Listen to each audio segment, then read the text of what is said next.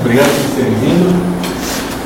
Tem chegado o horário, perto do horário programado. É, como eu já estava aqui, eu dei aula tarde, a gente é, esperando dar o horário para começar a palestra.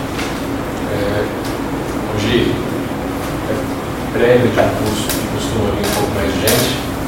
Tem muita gente que negocia o fim de semana em família no sábado não aparece para domingo passar o dia fora, né? Compromete a macarronada, né? Aí faz, bom, faz uma, uma pizza extra, né? No sábado à noite. Espero que o povo não esteja fazendo uma feijoada da noite, senão a clarividência do dia seguinte fica uma porcaria. Né? Aí que o pessoal vai ver.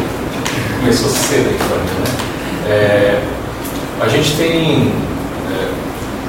Só para saber, foi divulgado o tema na internet, em algum lugar sobre a palestra de hoje? Eu vi no site, não tinha não. Não, né? Esse saiu ontem. Vai sair o tema? Saiu saiu sem tempo. Tinha palestra de você. Tá, vamos sair o tema. Não, é, é, às vezes essa fica, fica um embolo de, de comunicação, porque às vezes não, não sei o que, que vai ser falado aonde, né? O combinado que a gente já estava fazendo uma sequência sobre ufologia, era para terminar hoje a terceira palestra, mas desde a primeira não foi divulgada.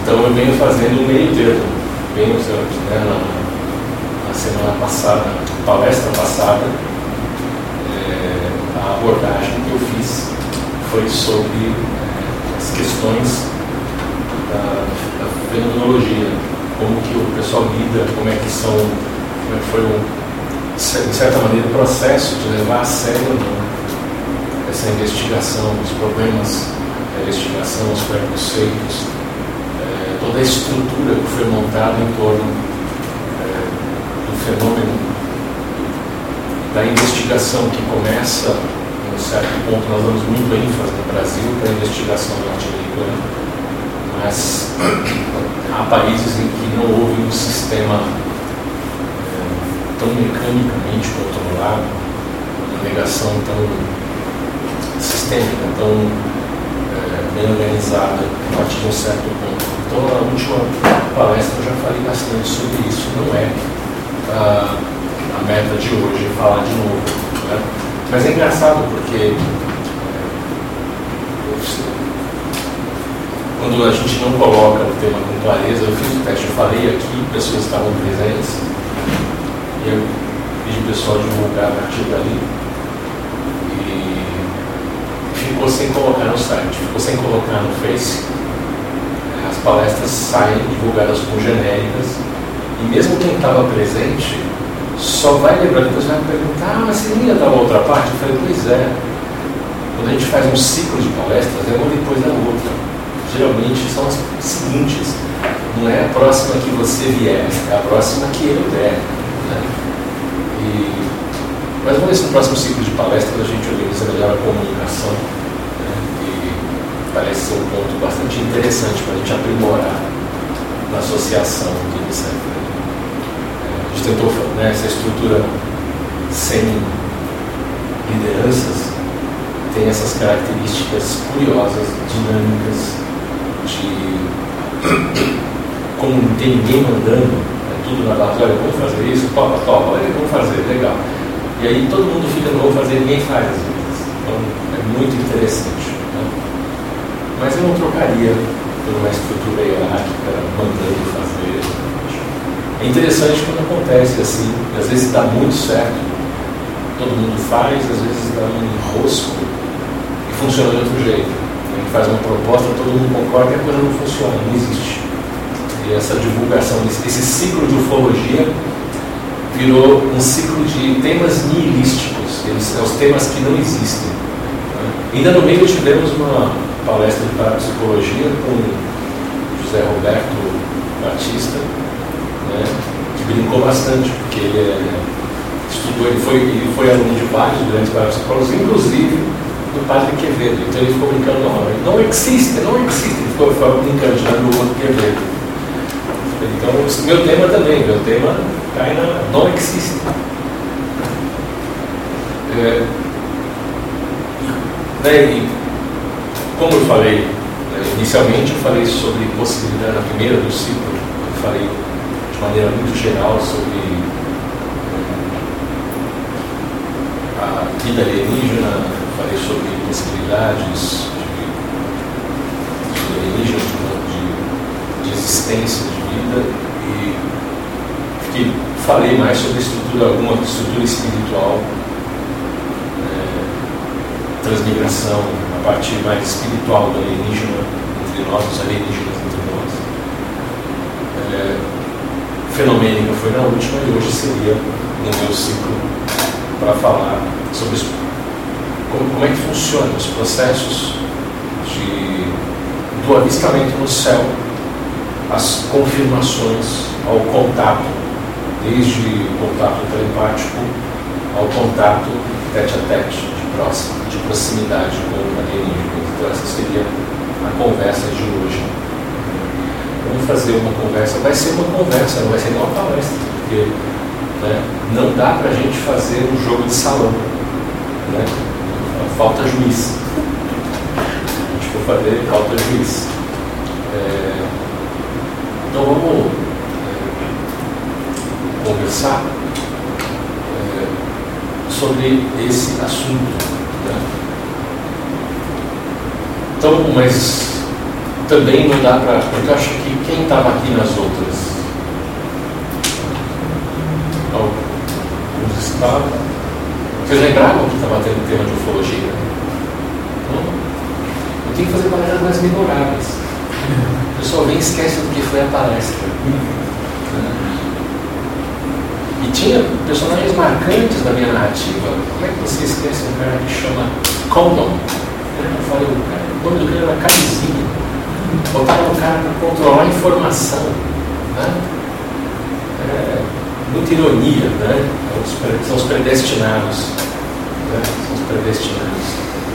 É, mas tudo bem. Como nós né, teve um curso, chegou o juiz. É, foi, é porque a questão é que eu falei que nós, todos nós juntos, não dá para fazer uma partida de salão porque falta o juiz contando comigo somos 10. Né? Então estava faltando o décimo primeiro para ser juiz. E não tem reserva, não pode ninguém se machucar. Né? É, aí chegou o décimo primeiro ali. Valeu. Hã? Valeu. Valeu. Aí. É. E esse.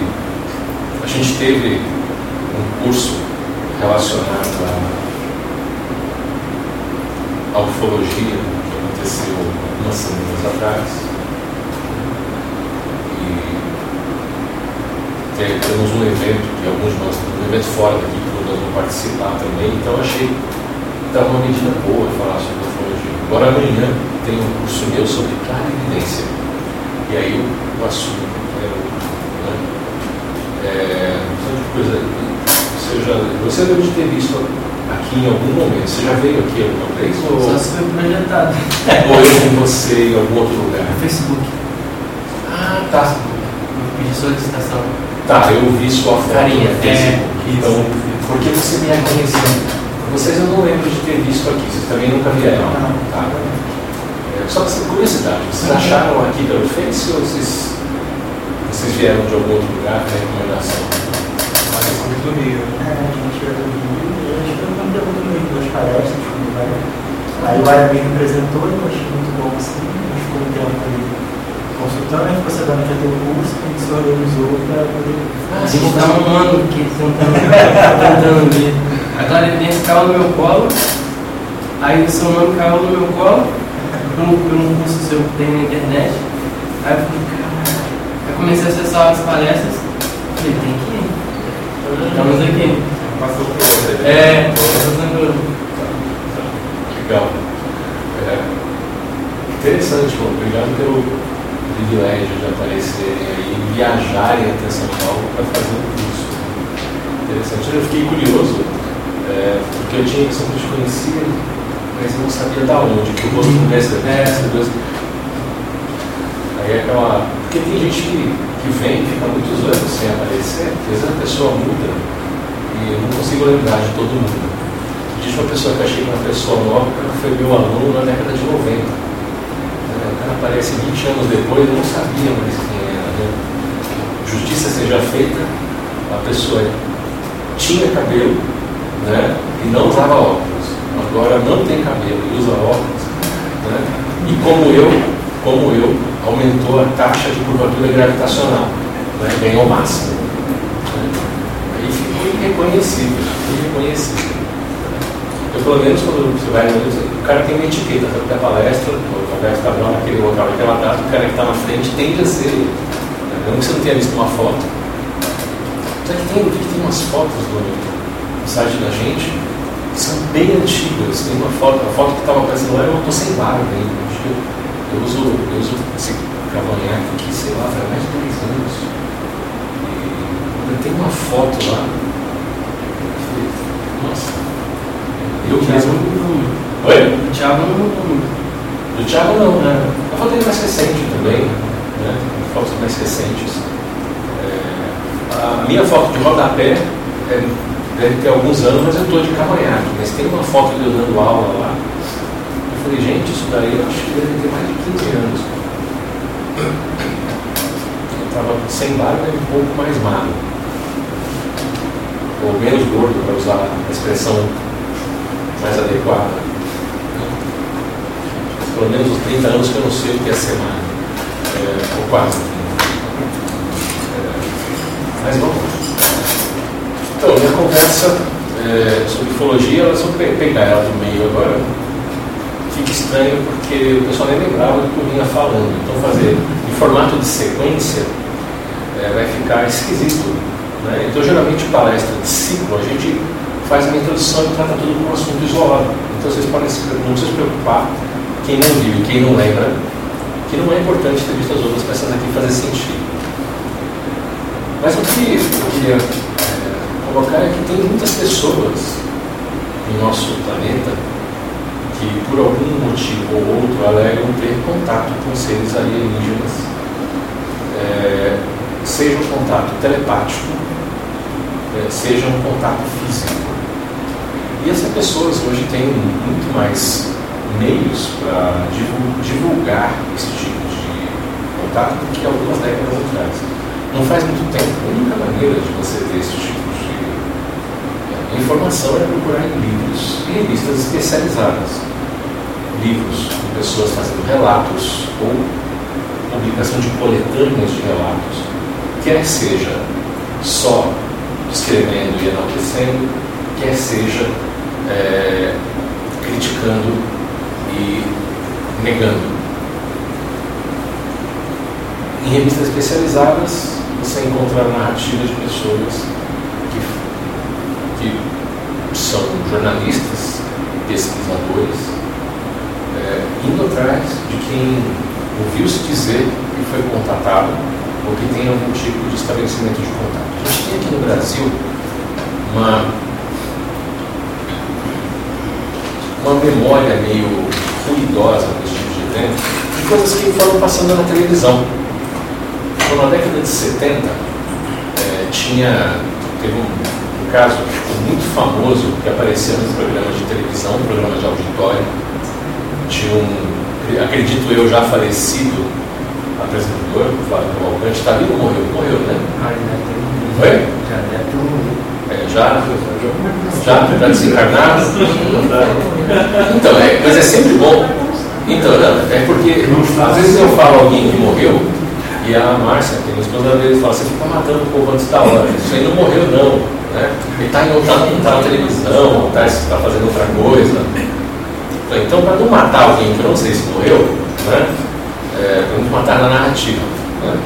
eu pergunto. Então, eu achava que esse aí já tinha tido notícia do, desencarne há muito tempo. Mas ele, ele acompanhou, fez uma série de matérias, no caso foram para a imprensa, de uns eventos, na, se eu não me engano, na foi durante a década de 60, mas eu me lembro disso no meados da década de 70, quando eu era criança. É, era um casal que tinha sido tinha tido contato e sido abduzido durante uma viagem numa estrada. E depois eles continuaram tendo contato. Né? A mulher, se não me engano, Bianca, a mãe dela, né? chegou a publicar um livro, é, ficou um livro bastante famoso na área, e suposto contato com extraterrestre. Né? É, eu tenho, eu, tive, eu peguei o livro para analisar na década de 90, né? e tinha a impressão de que alguns daqueles relatos, alguns daqueles relatos realmente parecem ter sido é, de conversas com um indivíduo extraterrestre, mas a impressão que eu tive é que daquele livro, ela conta das conversas telepáticas, 80% do que eu li é, consegui identificar como sendo um contato espiritual, ou seja, era uma outra entidade com uma energia bastante diferente. É, sim, é, uma entidade que não encarnou na Terra, ou seja, um espírito extraterrestre, mas não um ET com uma nave. Mas um espírito extraterrestre radicado na Terra há milênios, que nunca reencarnou aqui. Tá? Então, só para a gente ter essa. Mesmo que às vezes você tem uma, uma pessoa que um livro e vira uma referência. Né?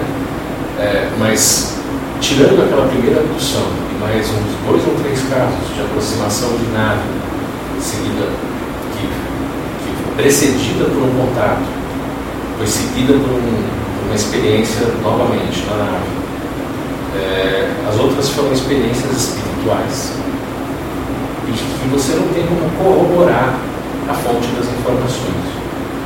Então, é um caso famosíssimo. Muitas pessoas é, utilizam para embasar pesquisa, embasar uma fenomênica que me parece ser é, um pouco falha, porque tem algumas, pelo menos como eu falei, 80% do que está ali, para quem é mais sensitivo, consegue controlar a evidência e experiência fora do corpo, você consegue investigar e descobrir que aquela entidade não é um extraterrestre numa nave. Né? E as intenções são bem diferentes das entidades com que ela estava em contato, e ela muitas vezes como sendo uma pessoa só narrativas bem diferentes, tanto que parece que ah, ela estava em contato com alguém com um, um distúrbio de personalidade. Tem uma narrativa muito diferente de, de momento a momento, dependendo do ponto do livro que você pega. Você tem outras narrativas, outras pessoas. Uma base que a gente assumiu aqui no CEP para fazer alguns cursos, é, para estudar é, envolve alguns autores, um deles é Verônica Wells, que originalmente, uma pessoa que mudou de gênero, originalmente era conhecida como Carlos Alberto Maswell, ou Charlie, é, veio do Peru, peruano, peruano, e não mora no Brasil mais, está no Canadá agora, mas que criou, é, originalmente no Peru, que eles chamaram, é, junto com o irmão Cisco, em Missão Rama, em torno de experiências de contato que eles vinham tendo.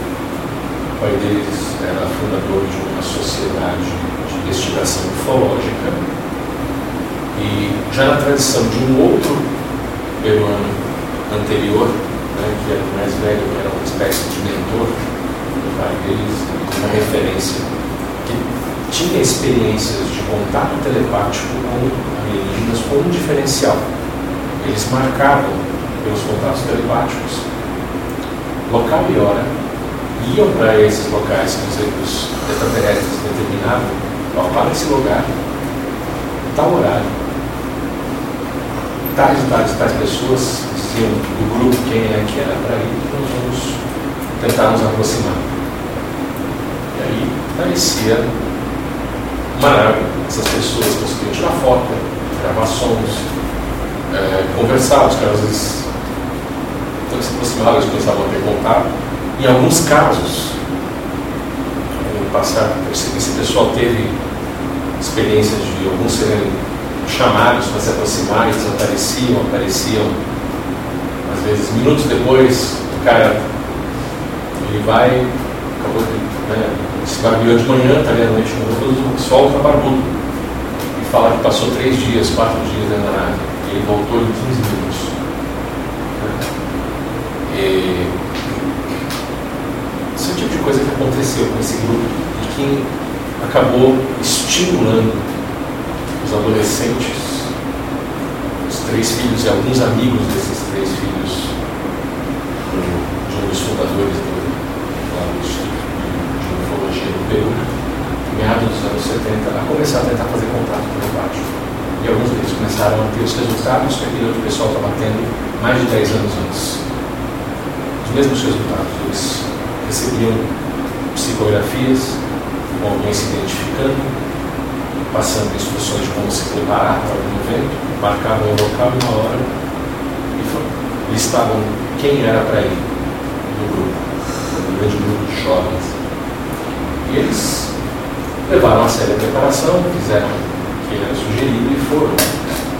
É, alguns com ansiedade, outros sem muitas expectativas, mas eles começaram a ter resultados uma experiência de contato telepático confirmada por uma aparição de nave. Com a repetição, eles tiveram uma experiência de alguns dos seres, nesses momentos, se comunicariam com um ou outro e falaram: você vai na direção, eles marcavam no deserto, né, na região do Tímpano, eles marcavam no deserto e falavam: você vai lá direção daquela duna, uns mil e tantos metros, entra atrás da duna e vai entrar ali e entrar no estado de ficar quieto. Eles começaram a chamar esses procedimentos de autocontrole, em que eles eram expostos a energias, a presenças, até aprender a se controlar emocionalmente, a ponto de poder ter uma aproximação sem surtar, sem sair correndo, sem borrar as calças. É, quanto a obedecê-las, alguns deles que não conseguiram se conter, né? É, mas com algum tipo de controle eles conseguiram ter alguns contatos próximos, bem de perto, alguns metros de distância, em alguns, algumas situações praticamente andavam ao lado. E isso foi acontecendo ao longo das semanas, meses, anos, e o grupo começou a crescer. Os adultos, os pais desses jovens, que eram membros da Associação de Pesquisa Ufológica, não estavam acreditando nos filhos. E enquanto eles não levaram as polaroids mostrando, né, as coisas, eles não foram, e foram foram os adultos, eles não levaram muito a sério. Isso tem toda essa narrativa, para quem quiser procurar, no livro chamado Semeadores de Vida semeadores de vida. E ali tem o começo dessa semente. O interessante é que as pessoas que já foram lá, sem levar a sério, só você veja churrasco, como se fosse fazendo um pequeno aqui no deserto. Levaram câmera, tudo, mas nem se preocuparam em fazer o que os meninos falam que fazer, uma dieta, uma comigo. É, tem uma situação em que eles estão em que realmente acaba aparecendo na corre, corre, né? churrasqueira pegando fogo, cerveja quebrada e, e ninguém preparado para aquilo. Mas não teve um contato mais próximo, foi um estamento mais ou menos. Teve situações em que eles fizeram esse tipo de coisa e deu nada. Teve situações em que eles levaram a imprensa, os caras da imprensa filmaram, fotografaram, entrevistaram as pessoas que estavam vendo, narraram que estavam vendo mesmo assim, a imprensa local e a imprensa, eventualmente a imprensa nacional, ambígua. A, a imagem, a programação social nos anos 70, na América Latina, como herança da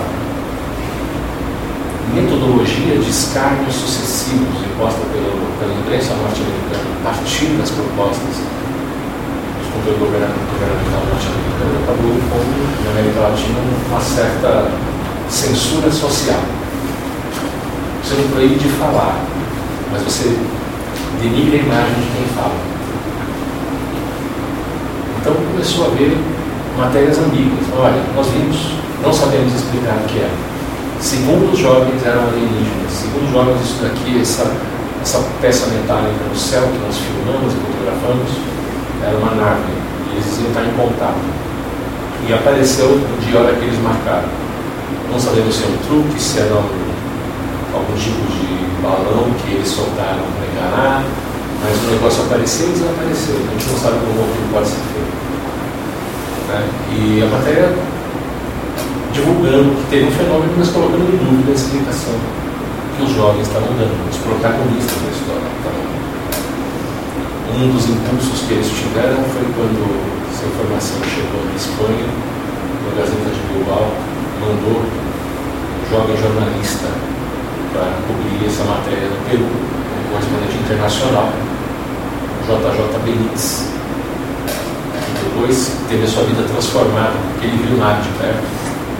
O fotógrafo dele fotografou as naves, ele viu e acompanhou.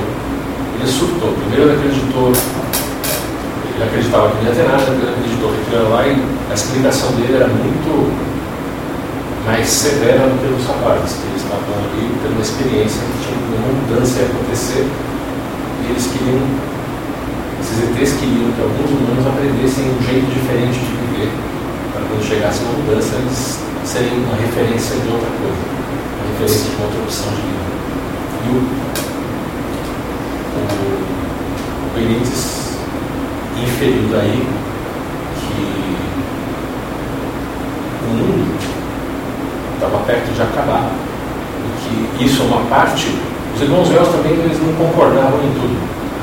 Né?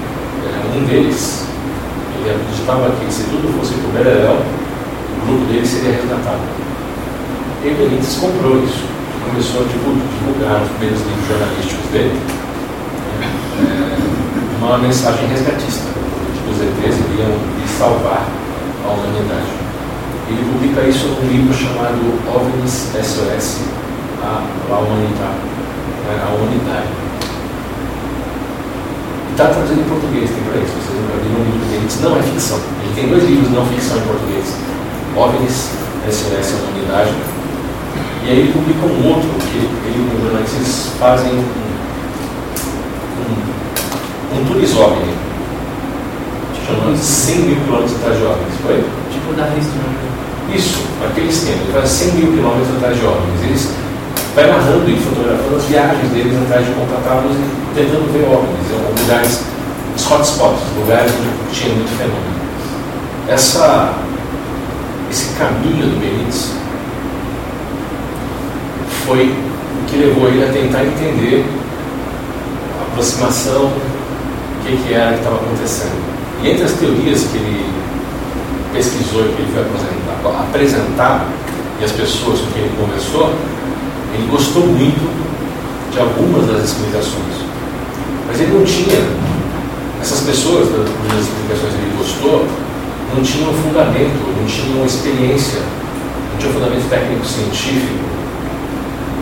E aí, para poder passar essas ideias, essas pessoas que tinham propostas de explicação, foi que ele coletou o material básico para escrever a coleção Cavalo de Troia, que é ficcional.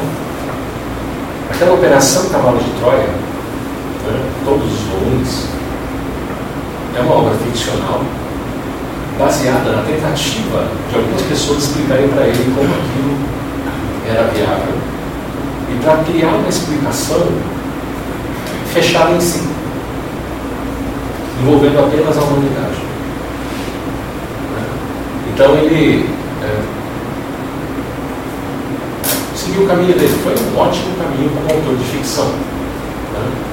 É, mas, infelizmente, foi um desserviço ao trabalho investigativo que ele fez no 100 mil quilômetros atrás de homem. Muitas pessoas pensam que aquilo é ficção também.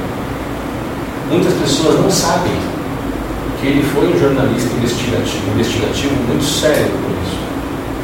Que, por mais que o ponto de vista dele nos SOS humanidade né, no órgão da espécie humanidade, não sei, tenha sido uma visão resgatista, uma visão é, enviesada, os fatos estão aqui. Ele tem as fotos, ele tem as datas e horas, ele presenciou. E ele foi testemunha, junto com pessoas que ele entrevistou foram testemunhas também. É uma coleção de dados muito interessante. Eu lembro que eu fiquei encantado com os dados quando eu. E lamentei muito pelas inferências que ele estava fazendo na cabeça dele. Ah, mas isso só pode significar que né, o fim está próximo, os dias estão contados e eles vão salvar os escolhidos. Os escolhidos, aí ele começa a misturar com coisas religiosas. Ele, jornalista católico. Né, e, então, na tradição judaico-cristã, aí você tem números, né, 12, 144, 144 mil. Você tem os números né, cabalísticos que aparecem. É, quem são as tribos, quem são as pessoas. E ele começa a fazer inferências, ele começa a montar o esquema dele. E para funcionar, ele acaba no, transitando para a Operação Paulo de Troia, mudando toda a história original dos das experiências que ele teve de contato. Depois, primeiro com os irmãos velos, depois viajando pelo contato com outras pessoas, mas ainda predominantemente nas experiências com, principalmente com Cisto, Paz Velos, irmão de Irônica, que até hoje atua no Peru, né? ainda com a missão. E ele acabou inventando Operação Cavalo de Troia. E tem muita gente realmente que acha que essa história da missão Rama é ficcional. Não é. Existe, está lá. Caras existiu aquele. É, em certa medida, muito parecido com o que você encontra nos semeadores de vida. Né? Foi escrito já no Brasil, quando o Leonardo era Charlie, mas reminiscente reminiscências de quando estava no Peru. Então, é um trabalho muito interessante, recomendo a leitura. a gente tem periodicamente, tempo de tempo a gente marca aqui no site voltado para a ufologia, que é a imersão e herança extraterrestre.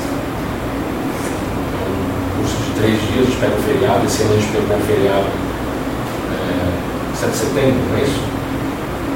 É 7 de setembro. Pegou um feriado para marcar? Deixa eu confirmar. Vou confirmar. É... Não, novembro. Pegamos no 15 de novembro. 15 de novembro. Então, no feriado de 15 de novembro, a gente vai ter a imersão. Pega o feriado. Dá para ficar os três dias. Caso vocês sejam malucos, por ufologia, se gostarem do curso amanhã, já tem a ver uma oportunidade, de vez em quando tem. Né? É... E eu falo sobre história, os indícios que acontecem no planeta, é, coisas pré-históricas, algum, alguns indícios históricos mesmo, tem muita informação, e também tem uma narrativa de que eu acabei fazendo parte, na década de 90, da, do, da missão RAM no Brasil, depois vira projeto Amar no Brasil, depois vira projeto Súnesis ainda no Brasil. É, e a gente, é, eu não cheguei a pegar o Súnesis, eu peguei a missão RAM e projeto Amar, peguei a transição. A ter contato, participar de contato? Então, uh, isso é uma coisa que eu explico melhor no curso, mas já tive muitas experiências, tanto espirituais quanto algumas físicas. Né? Com o grupo. Oi? Com o grupo. É, o importante aí não é para a gente, a proposta que a gente faz aqui, que é mais importante do que o contato em si, em si é a proposta de diálogo, é a conexão feita entre as pessoas e aprender a diferenciar é, experiência de imaginação. Uma das coisas mais importantes para a gente é, separar a experiência de imaginação. Eu sou uma pessoa, eu defendo e promovo uma postura cética. Eu vivo uma postura cética. É esquisito falar, não, cara, mas você é espiritualista, tem experiência fora do corpo? É clarividente, ensina clarividência, não, o cara é cético. Ceticismo não é você negar. Ceticismo é você não ter uma resposta definitiva, é você duvidar. Então eu tenho uma experiência. Eu não nego que eu tenho a experiência. O cético, ele não nega a experiência. Ele não aceita uma resposta pronta. Então, o que eu tenho uma experiência que eu tenho informações as quais meu corpo não pode ter acesso enquanto é o período do sono do corpo. Esse fenômeno é narrado, ele, é, a experiência parece aquela de estar em outro lugar, fazendo outra coisa, acessando informações que o corpo não tem acesso. Algumas dessas informações podem ser corroboradas a posteriori. Eu consigo testemunhar eventos o corpo não está tendo acesso, registrar esses eventos quando do despertar do corpo, depois confirmar isso acontecendo em outro lugar. A explicação espiritualista, ah, você teve uma experiência fora do corpo, ah, você teve uma experiência de expansão espiritual ou consciencial. Ah, você estava é, conectado com as forças de Gaia, sentindo eventos de outro lugar do planeta por meio da, de uma deidade ou de uma consciência planetária. Há outra explicação, há outra explicação. Mas eu poderia dizer também que se nós considerarmos as teorias simplesmente científicas, isso pode ser um tipo de flutuação subjacente ao campo eletromagnético do próprio planeta, vendo uma rede de conexões que só que não, não é informação detectável, que para nossos dispositivos é ruído de fundo, mas que a nossa rede neural talvez decodifique como informação como um todo. E isso apareça no subconsciente e durante o sono do corpo isso emite consciência. Isso pode ser um fenômeno eletromagnético. Mas se eu tiver uma gaiola de Faraday sem ruído mensurável, eu ainda consigo ter essa experiência. Já fiz. Fiz experiência. Então pode ser um campo de energia não bloqueado por uma gaiola de Faraday. Talvez seja um outro tipo de flutuação, talvez uma flutuação gravimétrica. Nós estamos conseguindo medir flutuações gravimétricas agora, com novos sensores que a gente está conseguindo, que a gente consegue pegar neutrino. Né? conseguimos detectar, só agora, nos últimos anos, a gente consegue detectar onda gravitacional, a gente não conseguia. Nós não conseguimos detectar variação de densidade espaço-temporal na teoria da física, da, da teoria da gravitação quântica, que varia a densidade do espaço, que a gente não conseguia. Agora já tem indícios físicos. Então, de repente, pode ser uma variação do sistema nervoso da gente, com milhões de anos de evolução, vem operando. Pode ser uma explicação parecida com a explicação do, físico muito renomado, faz alguma divulgação científica, tem um livro famoso que novamente veio, estuda consciência, estudar consciência, em parte na teoria da física quântica, mas que ele propõe que, em sendo o Big Bang uma expansão a partir de uma partícula primordial, de certa maneira, é inevitável que haja partículas subatômicas em estado de entrelaçamento quântico que em certos momentos de harmonização dessas partículas você consegue ter informação vindo, você recebe ruído de informação o tempo todo, mas de repente você tem momentos em que elas entram em estado coerente e coalescem informação no sistema nervoso, ele especificamente do cérebro que pode ser que esse seja o momento dos fenômenos paranormais, de clarividência, experiência fora do corpo. O coalescer de informação fluindo por entrelaçamento no nível de estruturação das partículas subatômicas. Nada mágico. Eu mesmo estudo física há muito tempo. O pessoal que é mais antigo, sabe, primeiro curso falando sobre física e espiritualidade da década de 90, eu sou muito cauteloso de falar sobre isso agora, porque muito antes dessa onda de falar que tudo é quântico, eu falava sobre física quântica, mas do ponto de vista do cientista, que eu venho das exatas. Sou formado em filosofia, mas a primeira formação em eletrônica. Trabalhei na área técnica, trabalhei com física dos semicondutores boa parte da minha vida. E e tive laboratório na minha mão, boa parte da vida para experimentar, física, eletrônica. Então você acaba ficando muito receoso de, de, fechar as teorias, de falar, olha, não, a explicação disso tem que ser espiritual. Não, não tem. Então, meu ceticismo me mantém na ponta do pé o tempo todo. Porque e se o que nós entendemos como mundo espiritual só, só possa existir enquanto tiver humanidade. E se nós somos uma espécie de processador de campo, processando memória uns dos outros, e que os espíritos talvez sejam colapsos de harmonias de memórias de diversos seres que vão se sustentando enquanto há um campo de manutenção. Pode ser que se a humanidade deixar de existir, o mundo espiritual não exista mais. Pelo menos o mundo espiritual que os humanos têm acesso. Eu não estou dizendo que não tem. Na minha opinião pessoal, tem uma preferência teórica. Mas a minha preferência não torna essa teoria verdade. Minha preferência é de que existe um princípio divino, um princípio originador, que é o que nós chamamos de consciência profunda. Isso é uma opinião minha que essa consciência profunda ela é a causadora da existência de tempo por existir.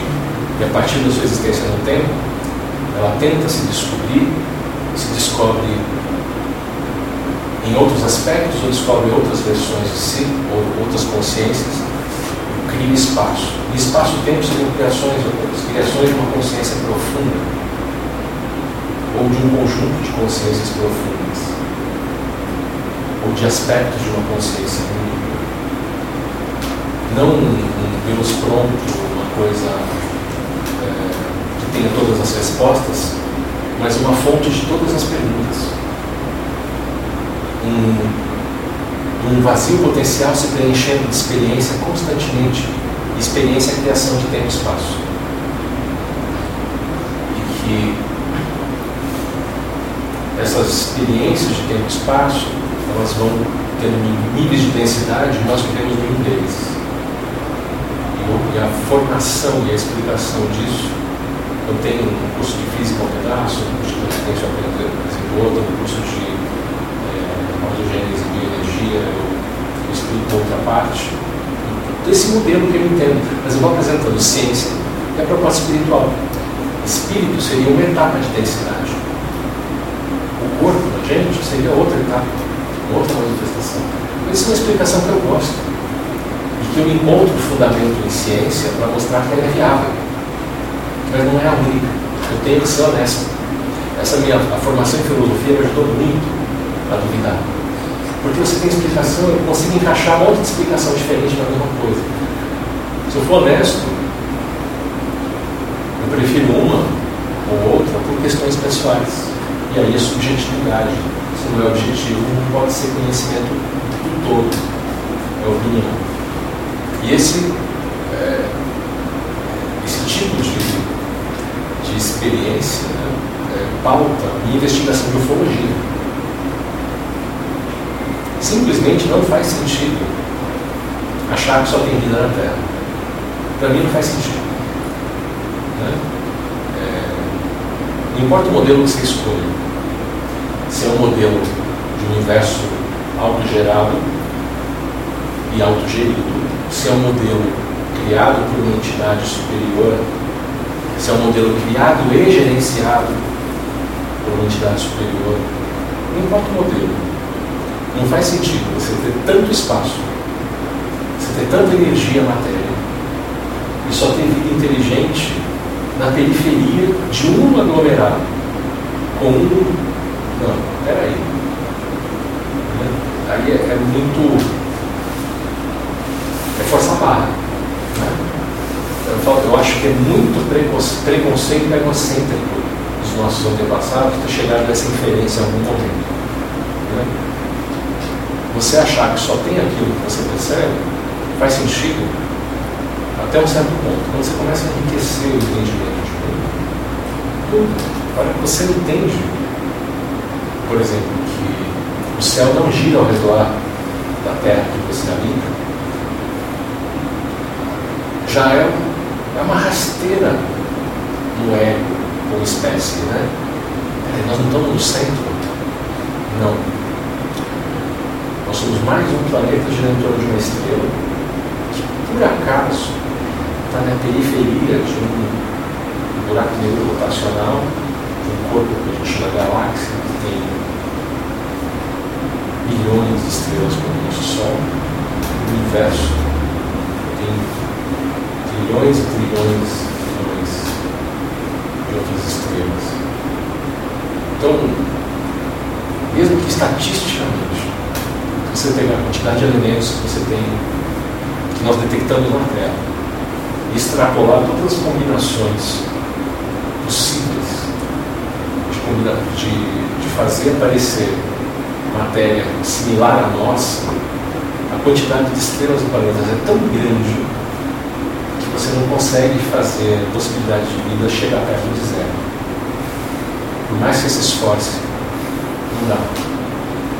Estatisticamente tem que ter em outros lugares. Não sei se vai ter vida ao mesmo tempo, numa distância que dê para a gente detectar com a nossa tecnologia atual. Mas eu não posso descartar que se a gente passa de uma certa maturidade e sobrevive a ela, a gente descubra tecnologias que vão suplantar o nosso entendimento de hoje no espaço-tempo. Então, o contato extraterrestre, para mim, é uma viabilidade, uma possibilidade viável no sentido técnico-científico. Então eu tenho que considerar que quando alguém alega que teve, ela é viável. Que a que eu acho que eu tive é viável. Há uma chance de ter sido tudo ilusão, né, de ter sido alucinação coletiva, né, de ter tido sintomas induzidos grupalmente, de as telepatias que marcaram contatos no meu tenham sido fenômeno da natureza de campo eletromagnético e não tenha nada de extraterrestre, tudo aquilo tenha sido ilusão. É possível? É, mas é muito menos provável. Precisa de muito mais rebuliço teórico do que simplesmente alguém que já passou do ponto que ele entende como ciência parece mágica, inventou um artefato que para mim parece mágico, que abre um portal e ele atravessa com, ou sem nave, depende da situação, e chega perto. Então, então para a gente ter essa noção, é, é bom saber se tem outras explicações. Uma questão da simplicidade ser possível sem comprometer o modelo de funcionamento. Tem, a minha abordagem ela tende a ser científico-filosófica. Então eu não, eu não tenho aquele perfil, para quem está acostumado comigo, não tenho aquele perfil de sair dando resposta. né? Não é, não é a minha cara. Eu prefiro colocar perguntas. Eu prefiro colocar perguntas. E eu peço para as pessoas esquecerem os pontos de interrogação no final. O pessoal fez com o livro do Von Däniken. Conhecem? A maior parte aqui acho que já ouviu falar do Eram os Deuses Astronautas, o livro do Eric von Däniken. É... Para quem prestou atenção, o livro não é Eram os Deuses Astronautas, é Eram os Deuses Astronautas. Tem um ponto de interrogação na capa. Enorme. Tão grande que eu não enxergo. Né? Todas, todas aquelas supostas afirmações no livro terminam com pontos de interrogação. Ele está fazendo perguntas. Não seriam, se você pegar o texto dele original, a formação é em formato de pergunta. Traduções muitas vezes levaram a ficar com cara de afirmações. Se você pegar o texto é, original, para quem fala o idioma, os suíços que leram o original, você fala, olha, é tudo pergunta. Está clara a pergunta. Ele já começa no formato de pergunta. Né? Mas aí quando você vai colocar, por exemplo, em português, a diferença é só um ponto de interrogação final ou não, em alguns casos.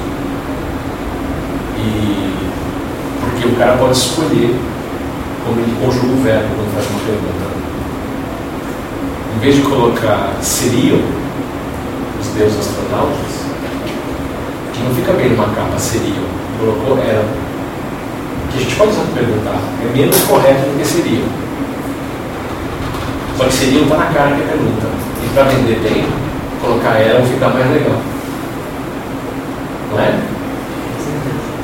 A jogada foi essa, foi escolher ficar com uma cara ambígua. Uma afirmação com de interrogação no final vira uma pergunta. Mas você tem a construção frasal de interrogação. E não foi usada na tradução do livro dele. O que eu acho uma desonestidade. O título original não é O título original não é uma pergunta que não tem nada a ver com. Não, é uma pergunta. Por quê? Não é o Shadows of Fire? Original? O... Os ingleses, não sei quando sai. É, então, é, é, essa é uma, é uma questão boa. O texto original, pelo que eu entendi em alemão, era a primeira pergunta do livro, era a pergunta da carta. Carruagem de fogo. Dois pontos. Eram os deuses astronautas? Agora sim, se só as carruagens de fogo,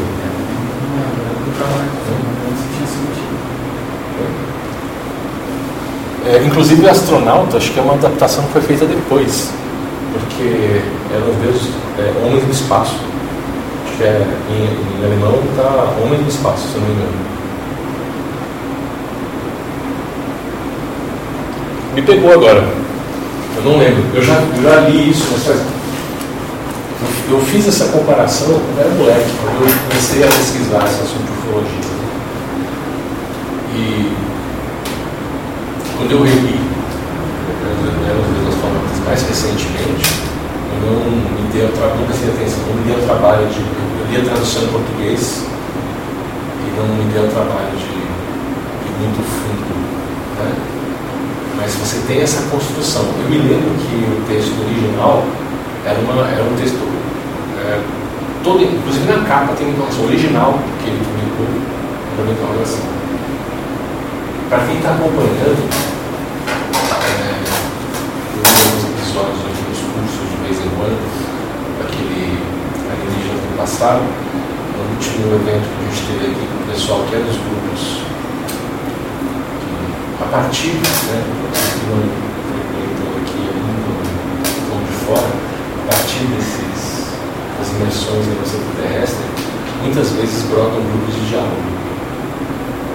São grupos, pessoas que gostam do assunto querem se reunir para conversar a respeito. Teve um evento com um especialista para essas pessoas sobre algo que era de interesse deles, nesse ano passado, né, retrasado. Retrasado ou passado? Retrasado. Né?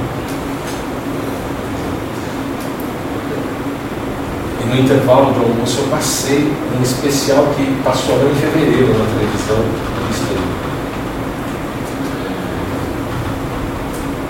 Que tinha passado no Brasil, esse parece que disseram que passou no Brasil também. E a parte 1 era justamente que eu apresentei, está falando sobre o Von fazendo uma memória, revisitando o livro dele. Foi muito interessante ele colocando como foi, onde vieram as perguntas. falou que a inspiração dessas perguntas sobre alienígenas apareceram dentro do, da, da escola católica que ele estudava. Dentro da capela, dentro da igreja, dentro da escola, pinturas no céu, descrevendo cenas de batalhas. E ele questionando, né? mas como assim? Se se Deus que me ensina nas aulas de religião, por que, que ia precisar de veículos, né, uma carruagem de fogo? Por que, que ia fazer guerra. Quem que são esses seres que não são da Terra, que vêm de fora, usando armas né, fantásticas, que soltam raios, que soltam. É, que mexem com a natureza, coisas fantásticas, porque ele é uma ilustração de uma cena de ação. Tem mais ação no teto da igreja do que nas histórias, nos livros, no cinema. E aí ele foi investigar, tentou pesquisar essa história. Começou a pesquisa dele. Tinha um padre subversivo lá, um jesuíta que indicou ele para ler, procurar os apócrifos. Aí foi procurar livro de Enoque, coisas assim. Muito interessante a história dele. Recomendo, deve passar, deve reprisar no History do Brasil. Eles reprisam muito essa série. Fiquem de olho nos especiais. É, tem um especial sobre o Von né? Von Däniken e um outro que depois sobre, acho que sobre Marte. Eu tive dois especiais que foram ao ar esse ano, no especial. Eu acho que seria da temporada nova, por enquanto estava em suspenso, se vai ter ou não. Então eles viraram especiais da 13 terceira temporada. Para quem quiser ver original, com imagem boa, dá para comprar os episódios no, no site do History Channel. Aí você consegue ver a definição aqui nos episódios. O History Brasil não é todo o serviço de assinatura que permite você mudar o idioma. Mas a dublagem em português é muito ruim. Não as vozes, os atores de voz, mais ou menos, mas o texto em si é muito ruim. Né? Então eles adaptam texto. O, o cara em inglês fala isso qual é a explicação é, para tal coisa? É, é, possível que seja extraterrestre. Em português, o cara vai falar a resposta é que isso é extraterrestre. Então fica parecendo muito mais radical em português que os caras em inglês. Então é uma coisa que eu sugiro sempre você procurar, se você gosta, procura os episódios na internet, depois procura as legendas assinadas por um cara chamado Tom Muscat. Estão disponíveis na internet aí. É, tem site de, um outro site de legenda. Esse Tom Muscat é um ótimo tradutor. E ele traduz as perguntas não põe afirmação de não tem. E a quantidade, se você pegar, mandar contar as interrogações na legenda que ele põe no episódio, uma quantidade enorme de pontos de interrogação. Você tem mais de 100 pontos de interrogação no episódio, de 43 minutos. Aí você vai ouvir o texto em português, os caras têm 5, 6 perguntas ao longo do, do programa, o resto é tudo em tom de afirmação. Cadê as quase 100 perguntas, mais de 100 perguntas que foram feitas? Às vezes o cara faz 3, 4 perguntas sucessivas. E aí a versão em português são 3, 4 afirmações. Não tem nenhuma pergunta, o cara só professando algo que na verdade ele está questionando. Então eu sempre sugiro você pegar o original para dar uma olhada, inclusive o livro. Né? Quando você não entende o idioma, olha a pontuação, como é que terminam as frases. Tem um monte de livros nessa área troca a interrogação para o ponto final. Isso basta. Isso basta. Essa, essa parte de contato extraterrestre, você verá eles narrando, pessoas falando sobre a abdução, é, que sofreram, que passou apuro. Muita gente assistiu o filme Fire in the Sky, Fogo no Céu, contando a história do Travis Walton Quantos aqui já lembram desse filme? Não? Você lembra? Então, eu recomendo hoje. É, não sei se está certo na Netflix isso. Não sei. Não? Eu sei que ele estava na Amazon, na Amazon Video dos Estados Unidos. No Brasil não sei. Porque eles conseguiram fazer uma versão estendida. Eles acharam cenas cortadas, lançaram lá fora o Blu-ray remasterizado, estendido, esse filme. E aí ele, foi, ele começou a passar na Amazon é, lá nos Estados Unidos, né? o serviço de vídeo da Amazon. Está no Brasil também, tá? Amazon Vídeo. Né? Só que parece que aqui está muito fraquinho. Todo mundo fala que não tem quase conteúdo. Tanto que eles estavam dando três meses por cinco reais para a pessoa experimentar e pouca gente mantinha depois, porque não vale a pena pagar. Ironicamente, nos Estados Unidos, a Amazon em 2016, 2017 tinha muito mais conteúdo Ultra HD, 4K do que o Netflix. Então, entraram muito forte na alta definição, conseguiram os masters, fizeram tudo em 4K e as produções deles têm umas ótimas também, muito Paciência, né? Mas dando procurar esse. Deve estar no YouTube. Deve estar no YouTube. É muito difícil que ela esteja, porque o filme já é velho. E vocês vão. Depois vocês procurem a Travis Walton falando vídeo no YouTube, dele contando a história, a verdadeira história dele. Porque o filme conta uma coisa, uma narrativa, em que ele é uma vítima que sofre pra caramba. É uma coisa horrorosa, é um filme de horror, que dá pesadelo, em que os, os ETs são carniceiros e o Walton é uma vítima. E aí ele conta a saga. Quando estavam fazendo, é, ele, ele cedeu os direitos, porque pagaram uma grana para falar quem fazia a história dele, ele contar e contou a história. E aquilo que fizeram no filme não é o que ele contou. E ele tentou impedir e não conseguiu. Ele tentou entrar na justiça e perdeu, e assinou, ele autorizou como não tem testemunhas para dizer que o que eles estão fazendo não é verdade, a interpretação dos caras é válida a justiça norte-americana. E aí conta como foi o desmente do filme. É legal ver o filme para ter referência. O que, é que ele está falando quando você vai ver a palestra dele? Ele, ele, ele saiu pelo mundo, ele está dando palestras contando a história aqui, da, da experiência dele no mundo inteiro. Ele já veio do Brasil e já deu essa palestra aqui também. Então você tem várias versões no YouTube dele dando isso, inclusive com legenda e tem até com uma tradução. Tem a, ele falando e o tradutor falando em português, né? tradução consecutiva. Né? É uma experiência muito próxima de contato que ele teve e não tem, não tem relação com foi apresentado no filme. Então, é, o filme parece mais que ele é um spin-off do Alien do que um, a experiência que o Travis Walton conta.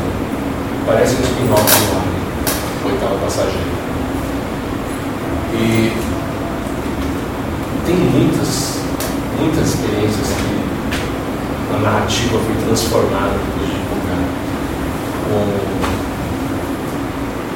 Com uma das coisas complicadas que a gente tem é que o pessoal usa hipnose para tentar fazer a pessoa trazer à tona a memória reprimida.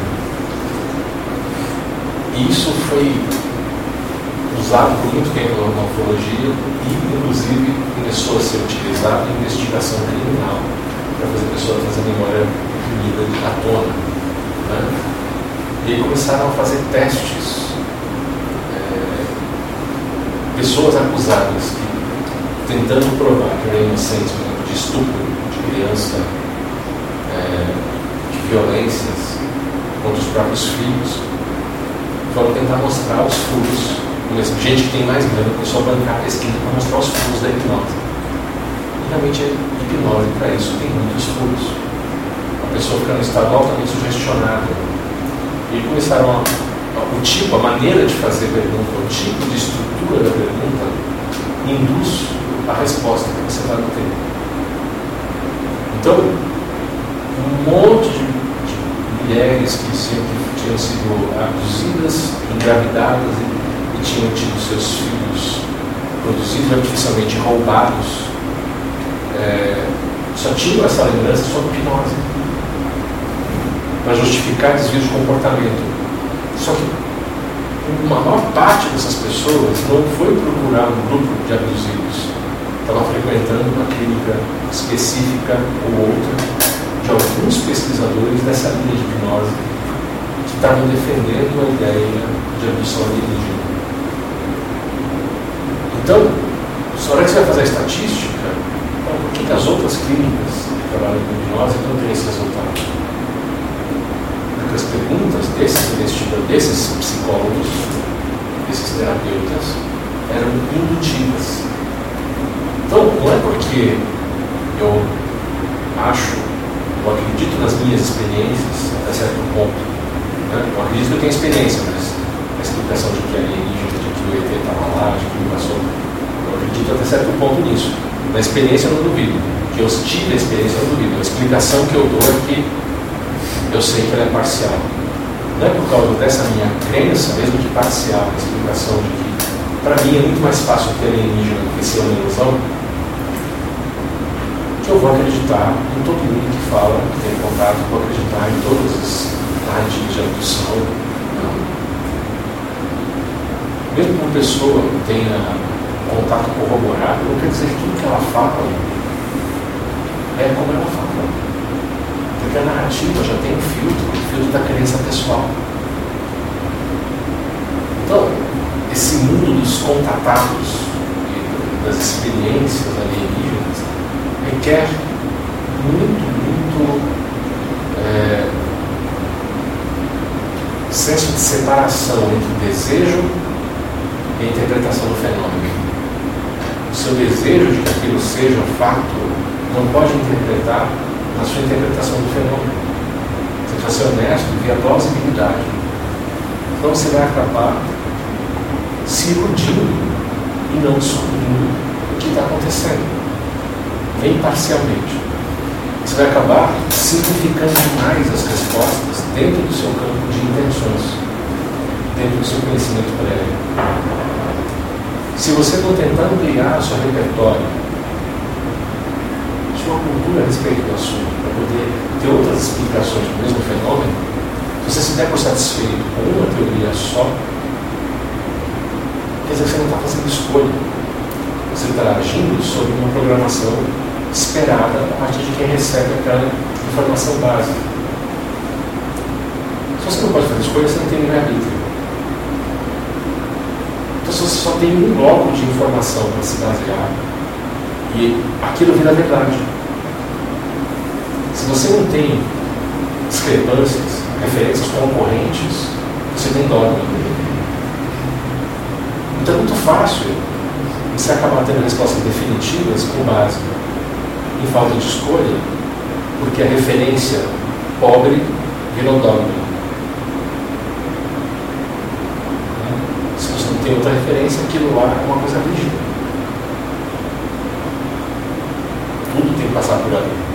Então é legal a gente ter essa noção, essa base de questionamento. Eu tenho é, esse interesse né,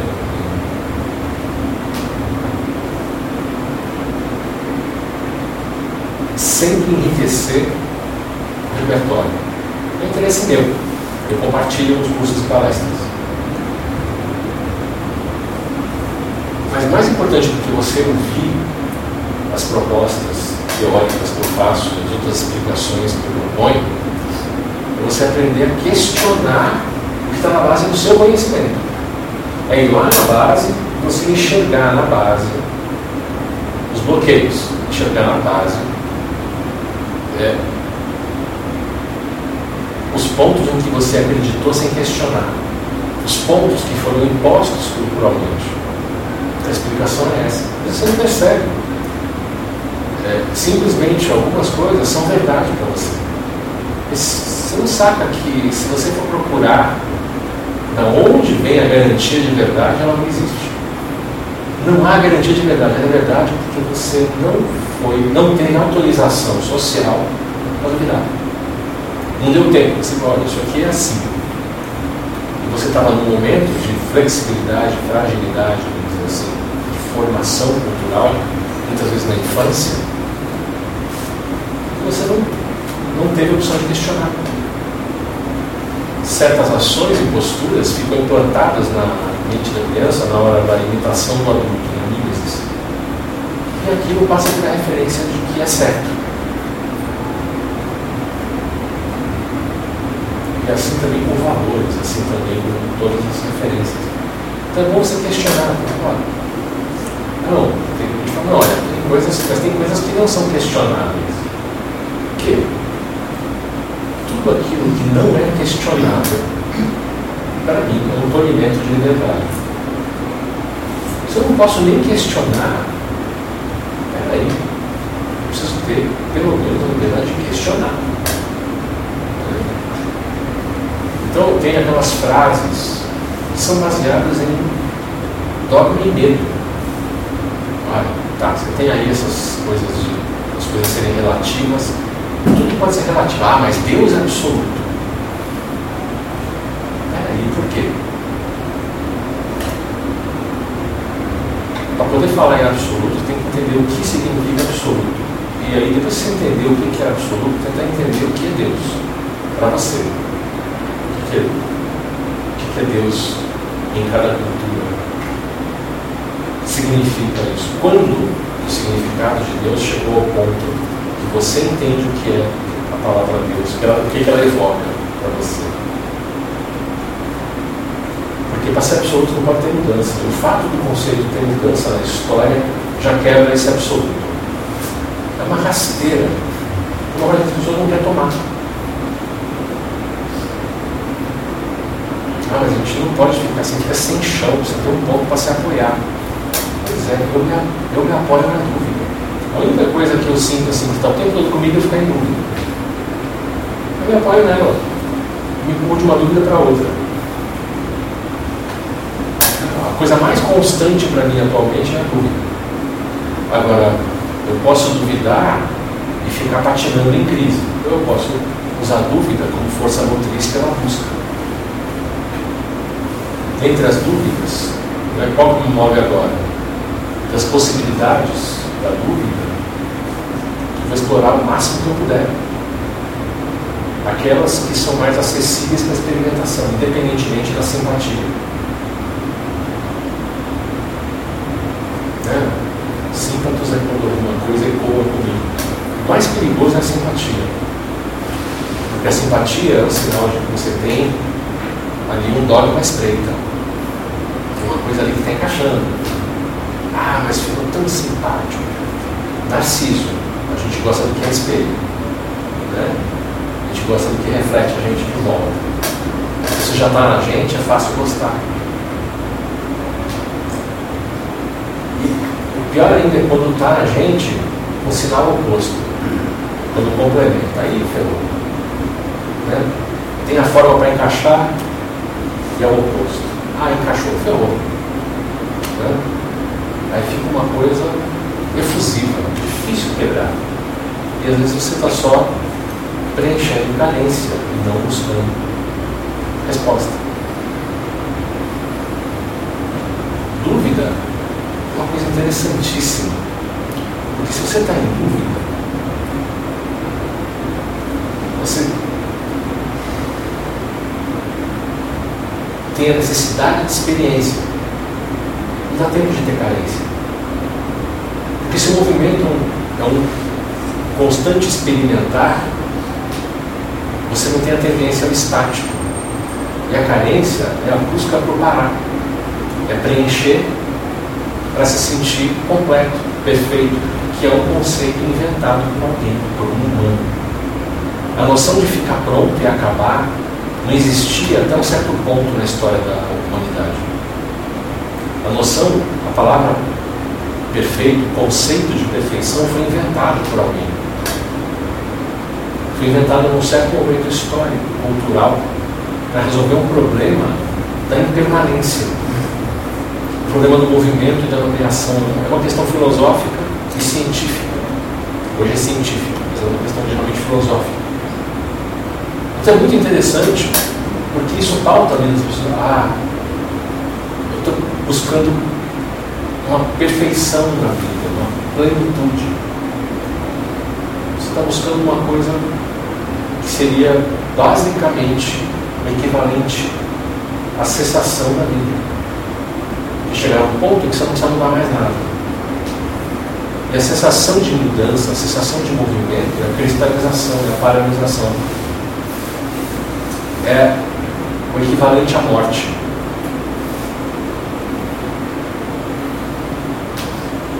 Então é, é uma coisa para você pensar, né?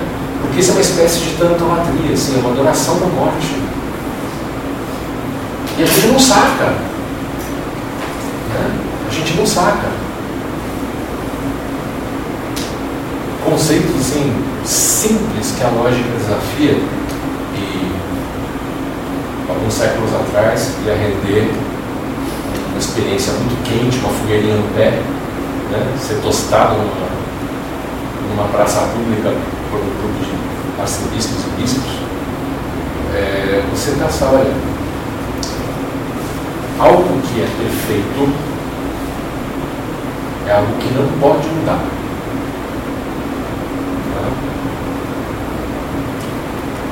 Se, se você atribui a uma entidade divina criadora a perfeição, por exemplo, Deus judaico-cristão, se você fala que é perfeito, você tem um problema sério pelo fato de existir criação. Se Deus é tudo que existe, Ele é perfeito, Ele não pode criar algo porque Ele deixa de ser perfeito. Se Ele criar, Ele não está pronto. Ele não estava pronto antes. Então Ele criou sendo imperfeito. Ficar perfeito, Ele não pode criar mais. Se ele cria, não é perfeito. Ah, não, mas a criação tornou perfeito. Tá. Mas a, criação tem que ser estática. Porque se a criação é parte de Deus e a criação é dinâmica, se as coisas mudam, enquanto as coisas mudam, Deus não é perfeito. Deu para entender o problema da perfeição?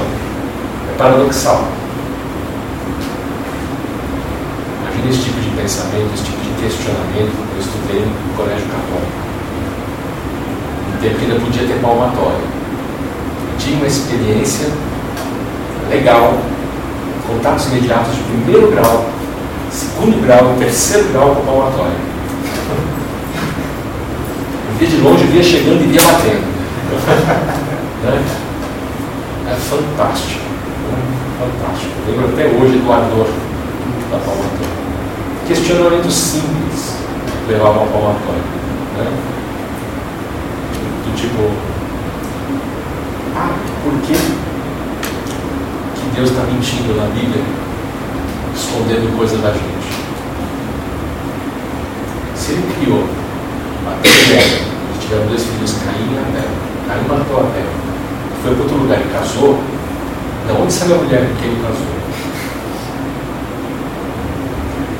Deus está tendo gente escondido.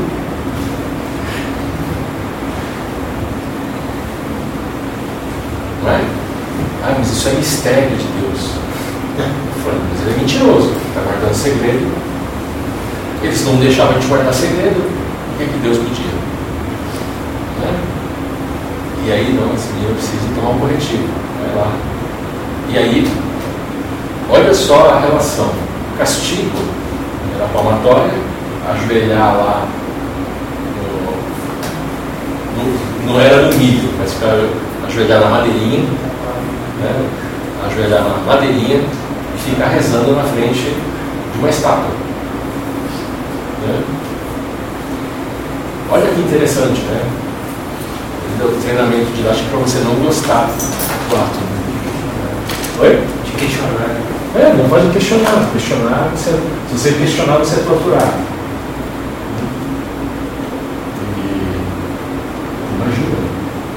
Temer a Deus. Interessante você parar para pensar é, nesse tipo de estrutura. Se você, se você disseram, olha, se tiver alienígena, Deus escondeu. A Bíblia não fala. Se tiver alienígena, Jesus nos salvou. Não é assim?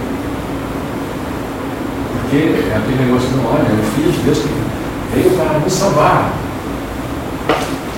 Então aquela narrativa religiosa é complicada. E cada religião tem a sua, tem o seu certo, o seu errado. Fala, Deus, qual deles? Porque o Deus cristão não é, não é bem o Deus judaico, embora seja o mesmo, né? bem o mesmo. Né? E o islamismo pegou trechos, passagens e revisa a base judaico-cristã de novo.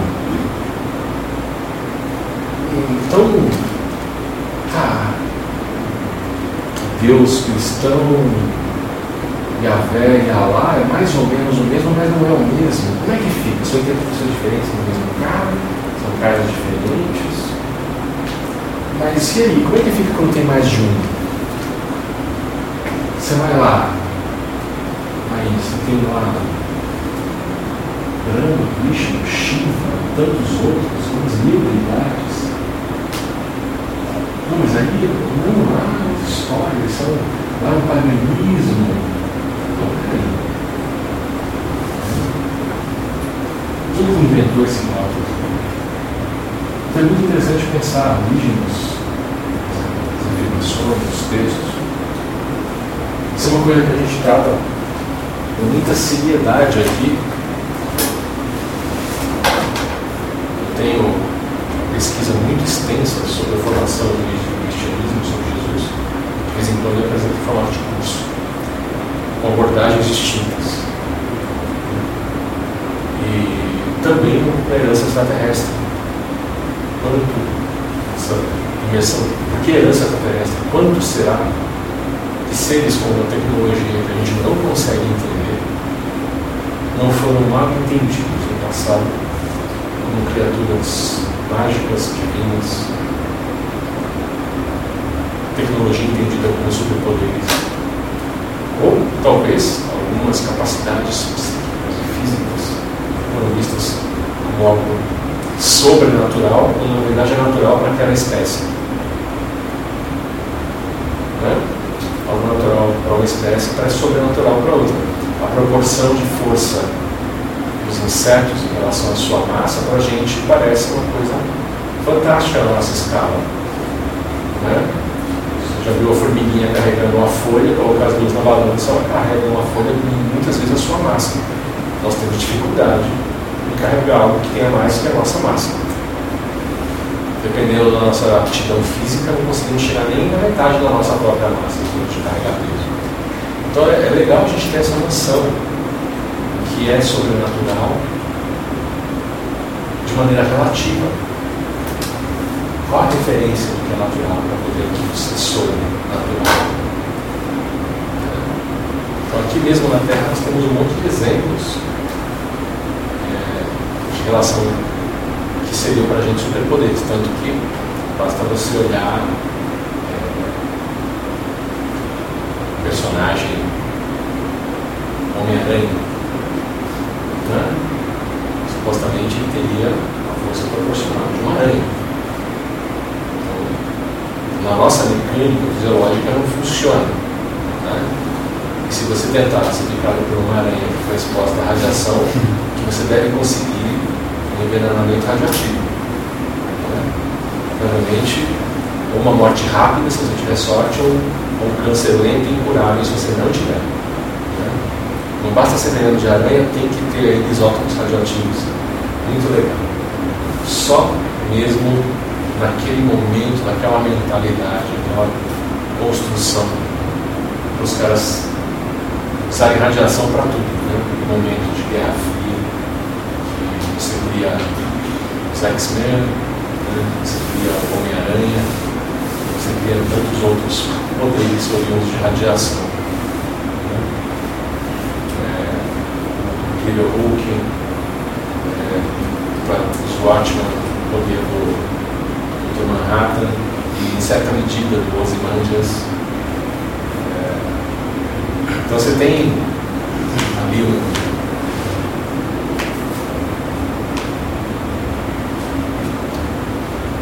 um momento, nos anos 50 até os anos, começo dos anos 80, que você tem muito uso de justificar as coisas com radiação. É interessante olhar pontos de vista, pontos de vista. É, tanto que os heróis antes, é, super-homem década de 30, alienígena. Capitão América, virada de 30 para 40, um drogado. Difícil pensar, mas Capitão América é um drogado. Né? Injetam uma droga nele e ele fica super poderoso, musculoso. A gente tem um nome para isso, hoje é anabolizante. Né? E, então, é.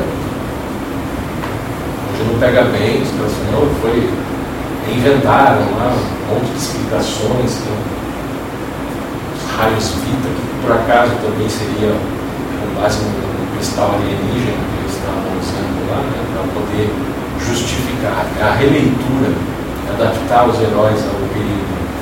Era perfeitamente aceitável usar drogas naquele período. Como você, é, teve, teve período em que os médicos recomendavam fumar para os nervos. Pessoal, quando estressados tem que começar a fumar. O tabaco é bom para os nervos.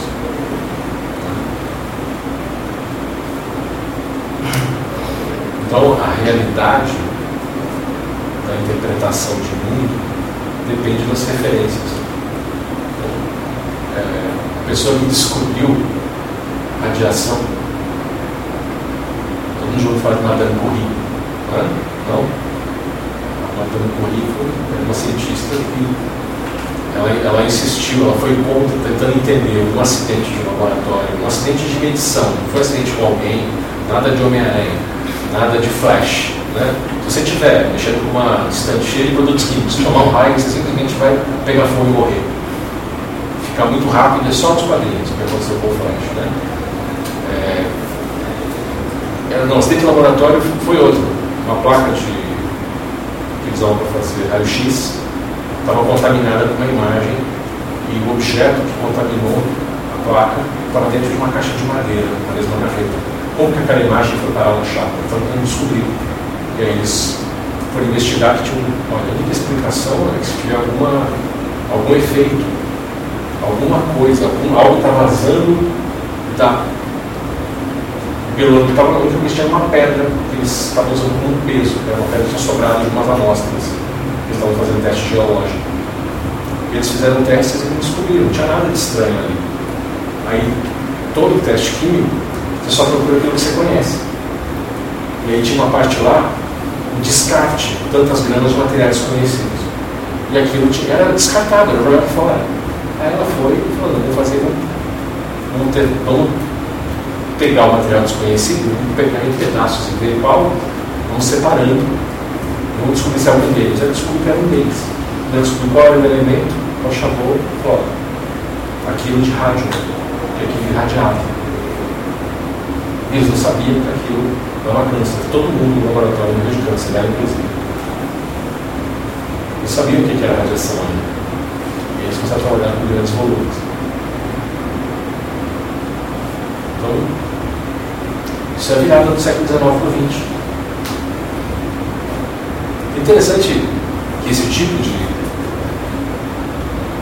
Essa história do Madame Curie, eu conto ela nos meus cursos de física, mas ninguém sabia aqui, a maior parte de vocês não sabia mesmo. É muito legal. Né? Muito legal. Que sentido? Oi? Em que sentido? Não, você descobriu o processo de descoberta, a pesquisa dela, a relação dela com o marido. Uma biografia dela, não sei se tem em português, mas em inglês tem. A biografia dela é muito. É, o marido, trabalhavam no mesmo laboratório. Foi uma, assim, foi a relação de confiança para uma mulher assumir a experiência e publicar a, como Tem uma foto do, do Nobel, lembra? Os caras todos assim, sentados só ela de mulher no meio de Bem no meio, né? Caras do Nobel. É bem no meio do Einstein, Isso. Por exemplo, na mesma, mais ou menos na mesma época, É o Einstein ele publicou a teoria extensão da relatividade. E quem assina? Einstein Marik. Quem que é Marik? A mulher dele. Ela que, ela que fez, ela, ela que fez a pós-graduação em física. Ele não, fez curso normal. Ela fez, fez pós, mestrado, doutorado, ela que seguiu carreira, ela que fez os cálculos, ela que levou as teorias para ele, mostrou o que ela estava estudando. Ele tinha o brilhantismo de conectar coisas que os professores dela e ela não estavam vendo, os professores dele não viram. É, fizeram uma série contando a história do Einstein com a Marie, que passou, não sei se vocês viram, uns 10 episódios, passou no History também. Muito legal, só que botando ainda o Einstein como heroicamente genial, mostrando a Mileva Marik, mulher dele, é, como também muito inteligente, brilhante, mas uma participação bem menor do que a dela mesmo. Quando você pega os outros físicos que estavam em volta, conversavam, iam na casa dos Einstein para conversar sobre teoria, o tanto que ela participava, até que teve filho, e nas reuniões ela tinha que estar cuidando de filho, é, aos poucos ela foi virando dona de casa. E os próprios cientistas estavam gente tem que dar um jeito da menina participar, porque ela está fazendo falta. Eu acho que eu vou deixar ela lá cuidando, ela gosta de cuidar das crianças. Peraí. E ela frustrada, já ela estava ficando doente com aquilo, porque estavam tirando a parte dela torta. Né? É muito interessante isso. Né? Por exemplo, é totalmente minimizado na história que ele é, vai, ele é visitado por uma prima, tem um caso com a prima, a prima da ultimata, ele dá um pé no traseiro da Milena e vai morar com a prima, depois acaba casando com a prima dele. Isso aí ninguém fala.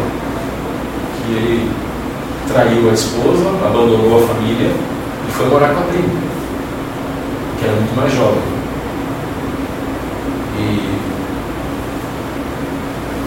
sabe, é interessante a gente ter noção de que uma pessoa é brilhante não quer dizer que é uma pessoa maravilhosa. O cara é brilhante. Mas ele não fez sozinho. Dependendo dos textos dos outros.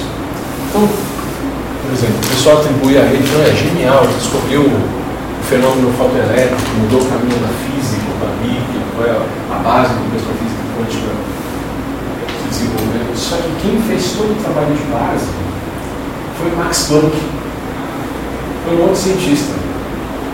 E o que ele enxergou na teoria do Planck foi uma resposta para o problema do fenômeno, do efeito fotoelétrico que ninguém sabia explicar. Você jogava luz numa, numa placa metálica e você tinha um movimento de elétrons. A teoria do Planck explicou. Ah, o modelo do Planck explicava isso, só que ele enxergou a conexão e fez funcionar o fenômeno fotoelétrico. E aí você tem lá que quando eles depositaram a teoria, Einstein. Mas na hora lá do, do Nobel, todo mundo só fala, os dois receberam, eles dividiram o prêmio. Mas só falam do Einstein. Fui descobrir isso há pouco tempo vendo um vídeo no YouTube de física antigo, aquele acho que de fita cassete, sabe? Quando você vê, você viu aqueles, aqueles quadrinhos. Eu falei assim, me enganaram. Como que pode? É um, é um fato científico. Sim, sim. A ciência parece que era, né, pelo menos para mim, era algo assim que eu poderia acreditar com segurança. Né? Então, mas é que tá, o problema é que quem conta tem é, um modelo de pensar. E esse modelo de pensar é o modelo judaico-cristão, é o modelo messiânico. Não só judaico-cristão, é modelo também islâmico. A espera de um Messias, é contar que tem um Salvador. Quando na sua mentalidade cultural você conta com um Salvador, como uma figura heróica, você tende a projetar sobre os expoentes de elementos de cultura, o messianismo. Então, você tem aquela coisa, você ignora, você pega um cara e fala, esse é o cara, ignora todo mundo em volta. Todo o caminho, todo mundo que contribuiu com pedaços de conhecimento para chegar ali, ele ignorar. Tinha os dois cientistas trabalhando na conciliação da teoria da, que depois virou a relatividade do Einstein. Tinha, teve um cara, teve um italiano que ele depositou as equações iguais às do Einstein antes do Einstein, mas ele não fez a conciliação com as equações. Ele, ele chegou a, a, propor um artigo, mas ele não patenteou, ele, não registrou, ele registrou parcialmente. E a gente não sabe, até hoje a gente não sabe se o Einstein, é, porque ele teve acesso. Ele teve acesso. Ele teve, acho que, o primeiro depósito seis anos, o segundo depósito três anos. Para ler. No mínimo ele teve três anos de acesso e poderia ir lá e pegar o texto para ler, já estava publicamente. Né? E que a base, simplesmente, ele fez a mesma coisa de novo, só que ele construiu as equações com modelo teórico. Então, gente, tem gente que ainda fala, olha, o Einstein ele pegou a ideia de fora. Ele juntou as coisas, ele enxergou de uma maneira diferente, mas ele pegou tudo pronto. Nem as equações são dele.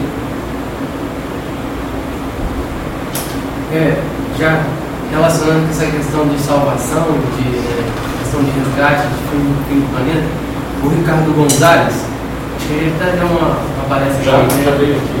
A Liliane né, acompanha ele eu entrei em contato com ele, dele, né, com as coisas dele por causa da Liliane, e aí eu fiquei muito interessado na questão do contato dele, né? A, a, o jeito como ele aborda me parece ser muito sincero. E aí a Liliane parece também teve contato com um grupo né, de, de extraterrestres que também tem contato. Aí eu vou, perguntar para você, né? Falei, pensei, bom, será que o Cabral também já teve algum tipo de contato com esse pessoal, né, que eles falam que são os apunianos, e a informação que você teve foi nesse mesmo viés de eles ajudarem a gente a não entrar num, numa questão de destruição né, social ou algo diferente? Então, em certa medida, muito do trabalho que eu não conhecia o Gonçalves até um certo ponto do meu trabalho. É, quem apresentou o Gonçalves para o meu grupo foi uma pessoa que participou de algumas reuniões no, no grupo de, de diálogo. É, faz uns 10 anos, menos de 10 anos. E a partir daí a gente começou, a gente descobriu trabalho dele, a gente conheceu o trabalho dos irmãos Velos né? e outros, mas Gonçalves não porque ele era um pouco à parte, ele não era bem parte da missão, ele fez algumas coisas junto, mas ele criou o caminho dele.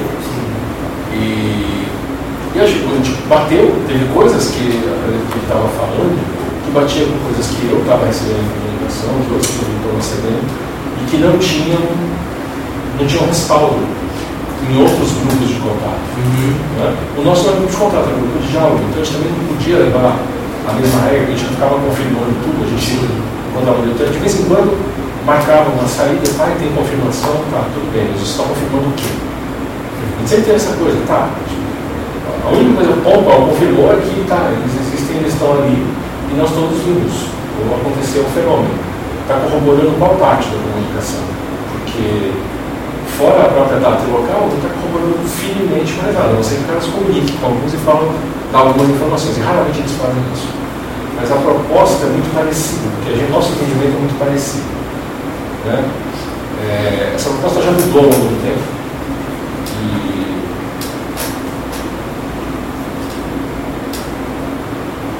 E tem algumas possíveis explicações que eu apresento, não, não é uma coisa fechada. Eu não gosto de dar uma resposta fechada desse jeito, mas nessa imersão que a gente fala aqui, eu apresento um conjunto de propostas de resposta e mostro especificamente aquela que eu é, acredito pessoalmente me parecer a mais viável. Mas pode ser que seja uma outra que eu não consigo fundamentar para mim por falta de repertório ou por preconceitos. inerentes, culturais. Agora, é, há muita coisa em comum. Há muita coisa em comum. É porque como eu, acompanho um pouco né, das falécias antigas, quase todas, pelo, pela sua questão do, ceticismo, né, nesse conceito seu, eu falei, pô, né, para ele deixar, levar o cara até lá no, CEF, alguma coisa tem que bater. Bate muita coisa. E, né? e fiquei muito surpreso que envolve a questão pronal, né, temporal, e que é uma coisa que me dá um nó na cabeça e que eu acho que talvez tenha alguma relação com a realidade paralela, ou não sei se é diverso, que você teve também experiência. É, eu falo sobre isso e tive experiência. Não tem como responder tudo isso numa pergunta. É, não dá. É, mas esse nó temporal é uma coisa que demorou muitos anos para entender como era possível e tem coisas que nessa tem coisas que há alguns anos eu venho entendendo de uma certa maneira e venho experimentando. Então, nesse, a gente teve um curso voltado para os grupos de diálogo aqui, fechados, falando sobre isso, de experimentação, de aproximação, ou a experiência de você ir a campo, seja só para fazer meditação ou autocontrole, ou ter um contato, mas no aspecto de contato, certas partes da mecânica né, que envolve ciência, né, a física da coisa. E tem algumas coisas que, assim, que batem, tem um monte de condições, coisas que acontecem que parecem não fazer sentido separadamente, mas quando você coloca certas restrições que eu apresentei, que são restrições de realização física, levando em consideração o multiverso e a, a tal da alça do tempo que você citar lá, e a gente também, eu falo sobre isso nos cursos, é, que você fala, nossa, agora encaixa.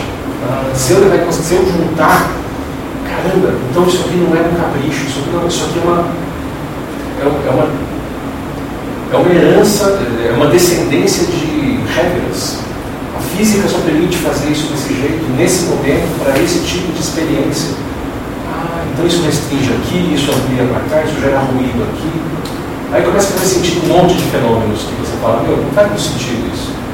Tem muita mas na hora que você. Por isso que eu falo que é difícil para a gente entender um sistema quando a gente não tem todas as variáveis com algumas variáveis a mais, já passa a fazer muito mais sentido um modelo que antes parecia sem noção.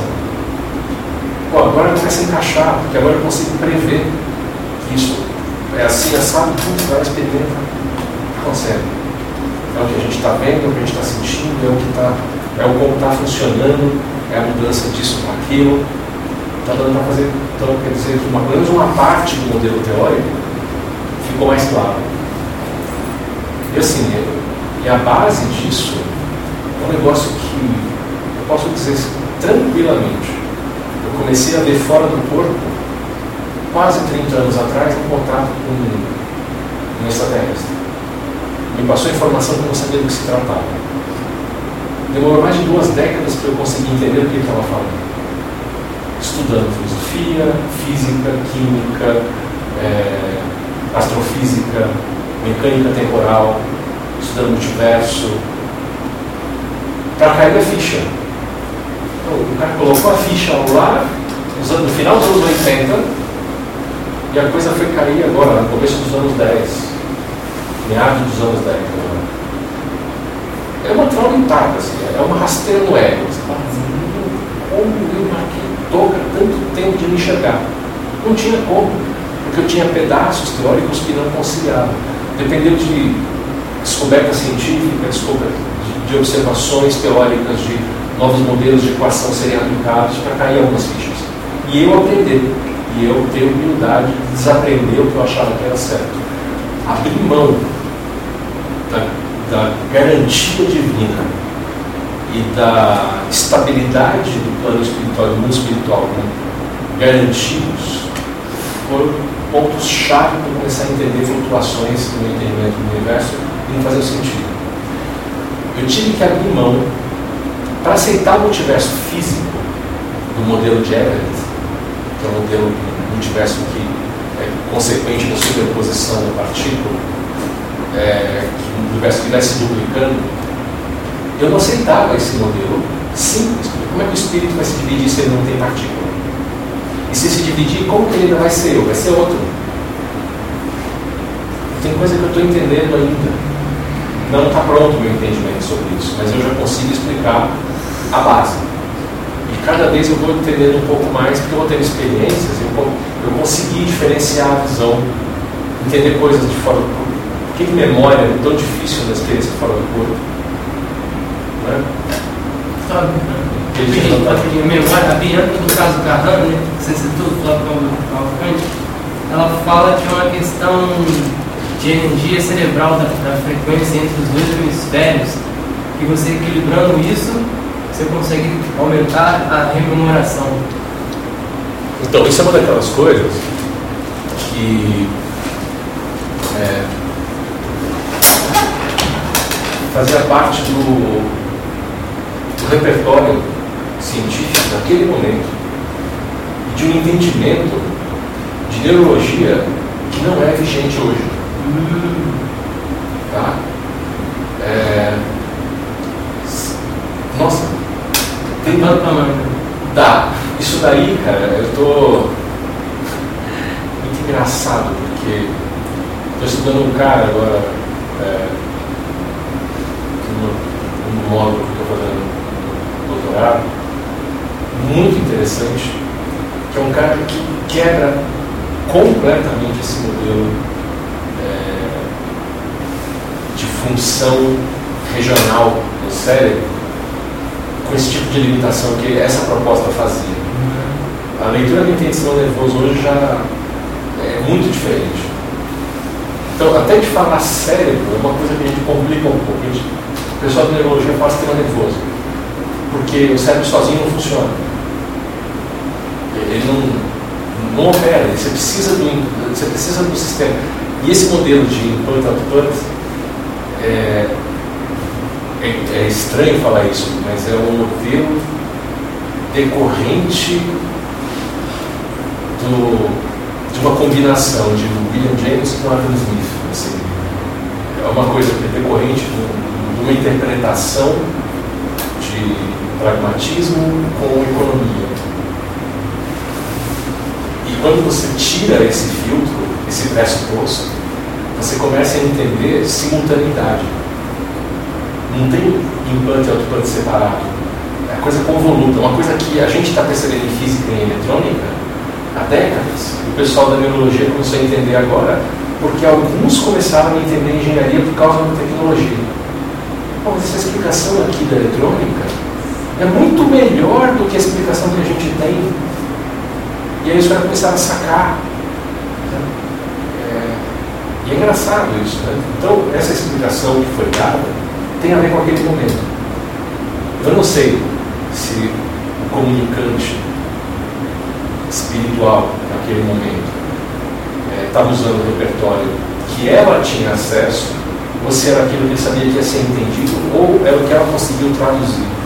Não sei, pode ter sido um ET mesmo, pode ter sido esse espírito uhum. que tinha outra intenção, e não exatamente a mesma do extraterrestre, mas isso não, não é plausível. Hoje a gente sabe que não é assim que funciona. Tá? O máximo que você consegue, se você mexer nessa polarização, é ataque epilético. Não é por aí. Tá? Não é por aí. Mas é. Quando a gente começou a fazer ressonância funcional, mudou tudo mudou tudo. A eletroencefalograma é, ficou muito dirigido para alguns diagnósticos específicos, para alguns estudos específicos. Tá? Toda a teoria da neurologia está mudada. Tá? Tem uma parte enorme do tecido cerebral que a gente só conseguiu entender que faz parte do processamento de informação nos últimos 15 anos. A maior parte da massa processante do cérebro era considerada acessório e não processante, até os 15 anos atrás. Muito. Então, quando alguém fala uma coisa assim, eu tenho. Eu me dou trabalho de dar essa volta, porque eu falo, não, isso aí está errado. Não, não está errado, não é suficiente. Não funciona assim. A teoria era boa para explicar algumas coisas na época, para mostrar uma, dis uma discordância, mas não, não explica o fenômeno. Então eu tomo minha postura técnico-científica de cético. Quando alguém fala alguma coisa com um tom científico, eu tenho que olha, até onde eu sei, isso tem um limite. Se eu não sei sobre o assunto, eu não sei. Por acaso, eu estou tendo agora um módulo de neurocognição. Então, estou tendo que mexer com isso. Né? E outra coisa, né? Impulsão, né? influência também da Márcia, de continuar estudando. Ela não para de estudar, ela acaba pegando embalo um pouco e coisas que eu fazia por minha conta, eu vou formalizando. Né? Era muita pesquisa feita por minha própria conta, mas tem tanta coisa que eu podia fazer academicamente, eu não, a academia não ia fazer. Acabou que eu cortei o ar. Oi? Acabou que eu cortei. Você ia fazer, você levantou a mão é interessante, assim, a primeira coisa que eu, se você lembrar qual é esse autor, eu queria anotar, então, esse autor que você citou, sobre a neurocognição e tal, você estava tendo um módulo aí que Então, é, estou estudando Se você lembrar que- especificamente, é, eu estou estudando- no momento, esse cara que fala diferente é um cara que fala de ciclos, dos ritmos. Ele tem um livro que chama Rhythms of the Brain, o nome dele é Georg Buzaki. Georg Buzaki, tá? Rhythms of the Brain, é a tradução do inglês dele. Ele é de algum ponto lá do, do leste da Europa. Eu acabei perguntando porque é um assunto que eu tenho muito interesse, que me importou, mas entrou em outro assunto que tem muito interesse, que essa parte de e tal. Então, parte que eu estudando um pouco também, mas ao longo da palestra, quando você construindo o raciocínio e falando dessa parte de abrir mão de muitos conhecimentos para entender melhor como funciona, pensou que às vezes a gente prefere, né, a gente tem várias explicações ali, mas tem preferências por uma que cabe mais ali dentro daquilo que a gente escolhe, prefere construir como modelo de realidade. E aí, para mim, parece muito que todo esse, esse movimento aí, do que a gente escolhe e do que a gente não sabe, que a gente ignora em consciência. E do que a gente escolhe ignorar de processos da espiritualidade. Porque não convém, ou abala muito profundamente ali algumas convicções, a gente perde um pouco desse chão, desse senso de identidade aí. Parece que quando acontecer esse diálogo, esse encontro desse movimento, é que a gente talvez chegue mais próximo de aprender uma percepção da realidade, talvez mais próximo do que ela é. Porque eu vejo que as pessoas, ou elas fogem para um movimento assim, né, ou essa coisa salvacionista, de que alguém vai salvar, ou de que ela vai salvar outra pessoa no movimento de caridade, de assistência no movimento, ou, e, e aí ela acaba ignorando, não, se eu não tenho uma linguagem científica de explicar isso, tudo bem não ter, porque o que eu estou fazendo no meio justifica todo o fim daquilo que eu ignoro, que está para além do movimento, ou, ou é o, o contrário, sabe, das coisas, e parece que está tá acontecendo agora, no nosso movimento, que isso vai, vai acontecer no encontro. Né? Desse encontro, talvez venha uma nova forma de cognição, ou de ver, de, um- de um encontro, é isso que você falou. Então, quando eu peguei uma teoria que eu não queria aceitar, aí me abriu várias possibilidades em que eu vi ali aonde tinha uma interação, tinha todo um fenômeno ali de coerência entre os acontecimentos, os movimentos ali, que eu ignorava eu queria sustentar uma versão da realidade, que era real. Lance é que é essa possibilidade, isso é uma coisa curiosa, mas o que a gente tem de novo hoje é muita informação disponível o tempo todo. E isso é uma coisa muito legal. Por outro lado, a gente tem a possibilidade de criar bolhas de percepção, bolhas de entendimento que é o que a gente já fazia espiritualmente, a gente consegue fazer no mundo físico. é uma bolha de interpretação de mundo. E você só deixa passar quem está dentro da conformidade dessa bolha. Isso é um risco. Então, essa, esse caminho, eu costumo dizer, esse caminho de enxergar a confluência, esse cruzar de coisas, é um resultado do mar de informação para quem está em algumas bolhas específicas de flexibilidade de, de referências. Tem também o movimento contrário, é o movimento dos terraplanistas, é o movimento do, do anti-aquecimento global, que não existe para esses caras, na né? negação né, do aquecimento global, negação é, da interferência humana no clima. Você tem a bolha, como você falou, daquele pessoal que acredita, por exemplo, que todo movimento é, espiritual implica no fim de mundo uma salvação. Então, eu não sei dizer a cada momento da história, enquanto antes eu não sei dizer, a cada momento da história, aquele é o ponto máximo da cultura humana.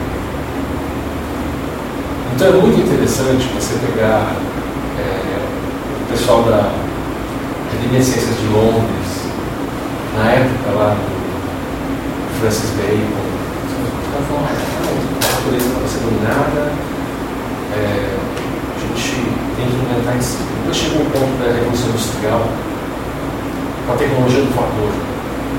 Os caras estavam convertendo energia térmica em movimento, conversão termocinética, né? fogo, água, vapor, movimento e industrializando tudo.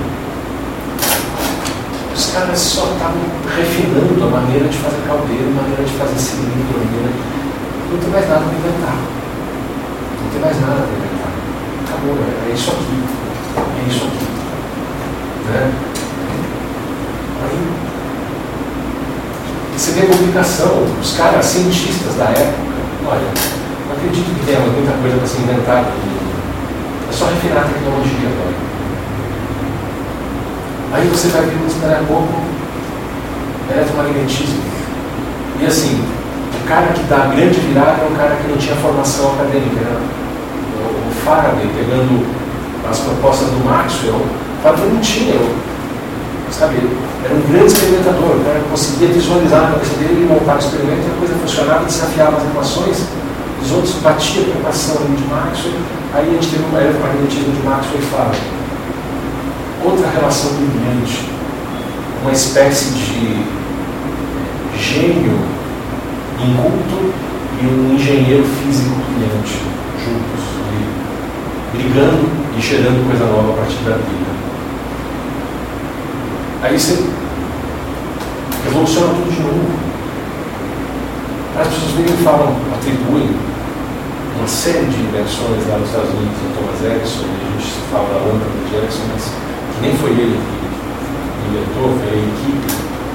Ele era um capitalista, ele era um grande, ele era um grande empresário, com algumas ideias brilhantes. Mas, é, inclusive, boa parte das coisas que foram nos laboratórios dele foi direção não só de qualquer um, mas do Tesla. Tomou um nó, né? virou, o cara virou de tomar balão, né? Mas o, o principal que semeou toda a desconfiança dele foi o Edson, que deu um nome, não pagou ele, né? É, pela, pelos, pelas invenções.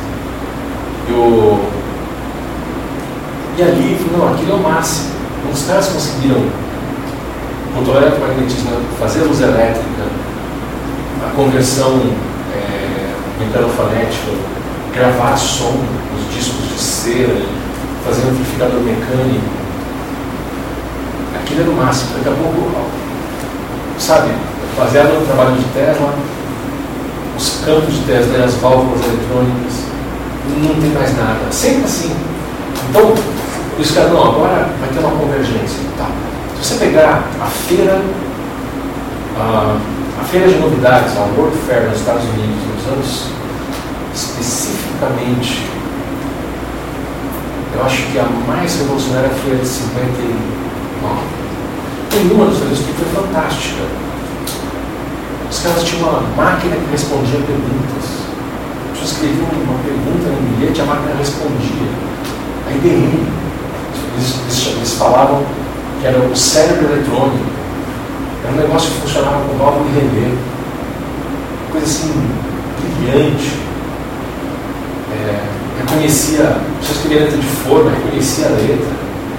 Gente, mais de 60 anos atrás, quase 70 anos atrás, uma coisa assim, brilhante. Não tem mais nada para inventar. E ali, então, está uma convergência de inteligência humana. Essa sensação tinha muita gente tendo naquela época. Então, é interessante que eu concordava com você até um tempo atrás. Parece bobeira, mas eu fui descobrir que esse movimento vem se repetindo quando estava fazendo pesquisa sobre história da tecnologia para o mestrado, no começo da década. Aí eu, ah, ah, como assim? Essa sensação, os caras estão narrando nos livros assim, que está acontecendo e é o que a gente vê. Dizem, assim, olha, está tendo, você, quando abre a cabeça, mas você tem a bolha, quem estava naquela bolha de revolução no momento, promovendo a mudança, e a sensação, mas o resto do povo nem sabia o que estava acontecendo. Tanto que a ideia de um computador que entende escrita ficou restrita tecnologicamente até isso virar produto. Quanto tempo faz que existe a série que lê realmente escrita? Faz pouco tempo. É, eu, eu lembro, eu que a gente montou um equipamento que dependia do cérebro, que a gente não conseguia trabalhar. Era final da década de 90. 20 anos atrás não era muito viável. Estou falando de um negócio de quase 70 anos. Como protótipo, claro, cheio de restrições. Como produto, não. E enquanto não vira produto, não vira realidade. Então essa integração ela não vira produto. Ela vira novas revoluções. E dela deriva um produto. É que nem aquele, aquelas roupas de desfile, o carro conceito da feira automóvel. Ninguém vai vestir, ninguém vai usar, mas ele inspira todas as próximas gerações. Então o formato dos carros de 2019, 2020, já está começando a sair a linha 2020 algumas marcas, né? É um apressamento, né? Em abril já tem carro 2020 chegando no mercado. É o que estava na feira do automóvel de 2000, 2005, de 98. Aquela aparência está chegando nos carros, só que com a tecnologia de agora. Então essa sensação de que está acontecendo, está acontecendo, mas ela não vai virar produto para todo mundo. Ela vai continuar no nicho da, da nossa bolha que estão ligados nesse assunto. Então eu concordo que está acontecendo, não é para todo mundo. Infelizmente. Tem sempre os malucos que vão mais a público, que se expõem mais. Mas, infelizmente, não é para todo mundo. Isso que eu estou falando aqui. Boa parte disso, eu consigo dar essa parte de tecnologia, de convergência de conhecimento e tal, é o mesmo discurso que a gente faz na academia. Agora, independentemente das ressalvas de dúvida, se eu falar que há a possibilidade de existir consciência sem matéria, não. Você só tem os 0,3% que vai achar viável. O resto tem medo. Mesmo os que lá no fundo se interessam vão negar. Mesmo aqueles que no cafezinho, pô, você sabe que tem experiência assim, não sei o quê, na hora que está no meio do grupo, isso loucura, isso não existe, não existe. e a gente tem que tomar cuidado, justamente para de dentro da bolha não auferir ao mundo algo que é da bolha. Isso faz parte do ceticismo também. É, reconhecer a bolha. Tem um autor de filosofia contemporânea agora escrevendo sobre isso, é Sloterdijk, né? Que fala sobre essas bolhas. As esferas. Ele chama de esferas essas bolhas. É, as esferas de Sloterdijk interessante também. Eu já falava disso há muito tempo, fui descobrir que tem uma estrutura filosófica em cima disso agora. Pelo menos eu não estava querendo publicar, né? Você fala da transmigração também, né, da bolha do. Falo, falo. bolha de contato, de proximidade, de realidade de cada um. E a gente. É interessantíssimo você ver a convergência dessas coisas. Só que cada um tem um viés. A gente não pode globalizar isso, porque tem, você também tem as outras bolhas, as outras esferas. Né? Então,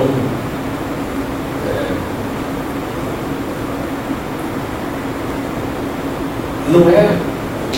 Isso que eu falando não é uma coisa para você desanimar, ao contrário, é para você ampliar.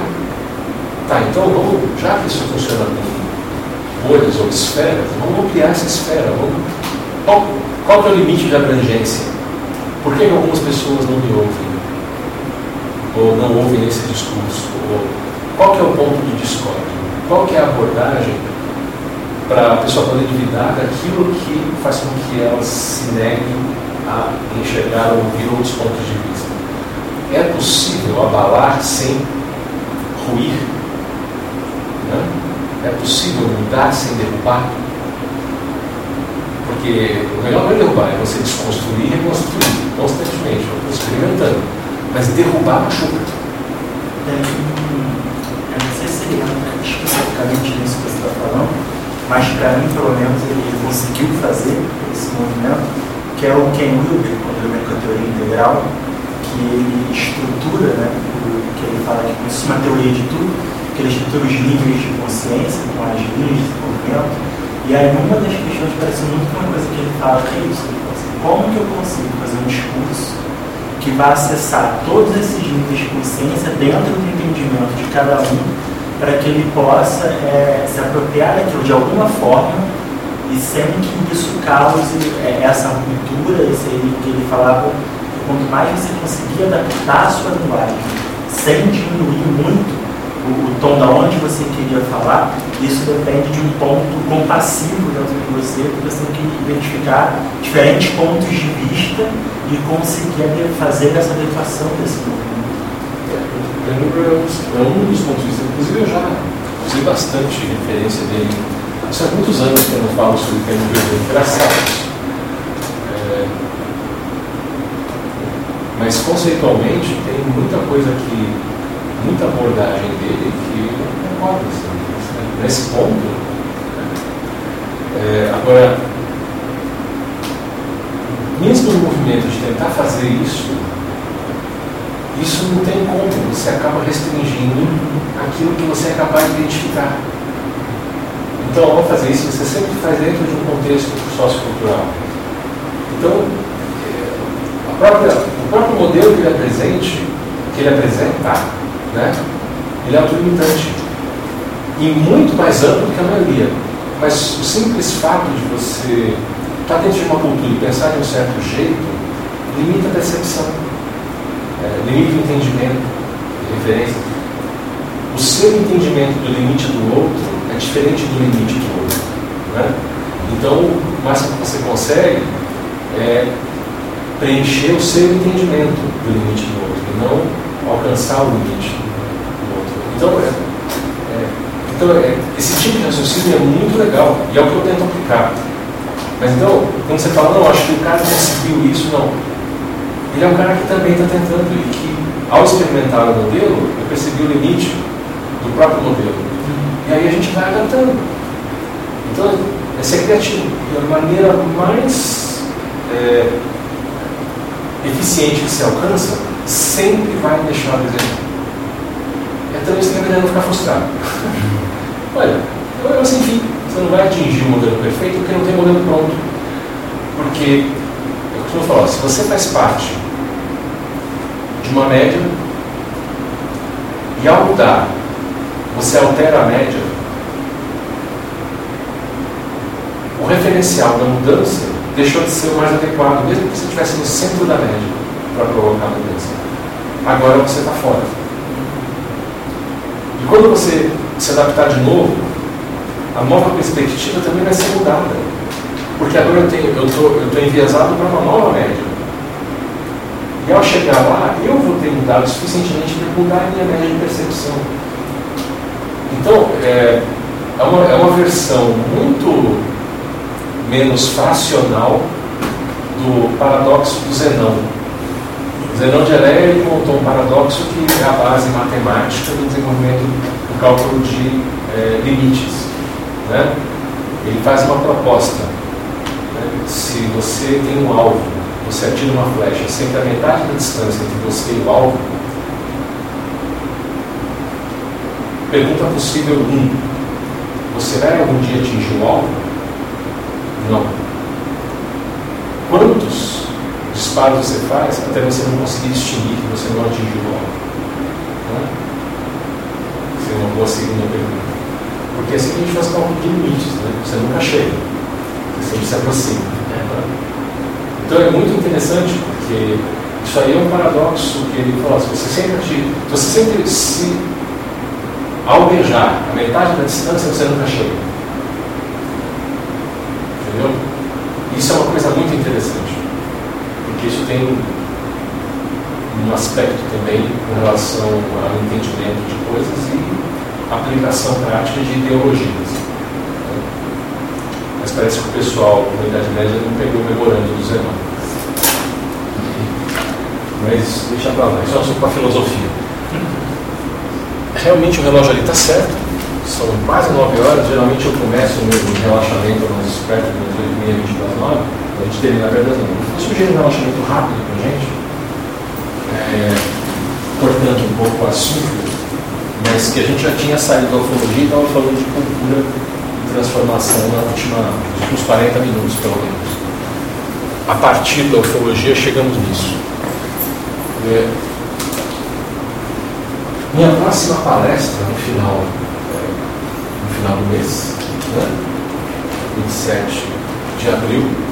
Semana que vem a gente tem, não, não tem evento aqui no CEF, próximo fim de semana. No seguinte, a gente tem uma. tem um feriado, né? tem uma emenda de feriado, também não vai ter. Então, nos próximos, próximos dois finais de semana não teremos eventos no CEF.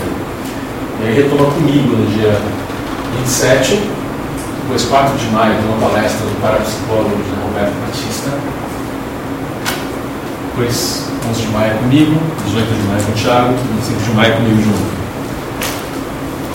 A gente tem.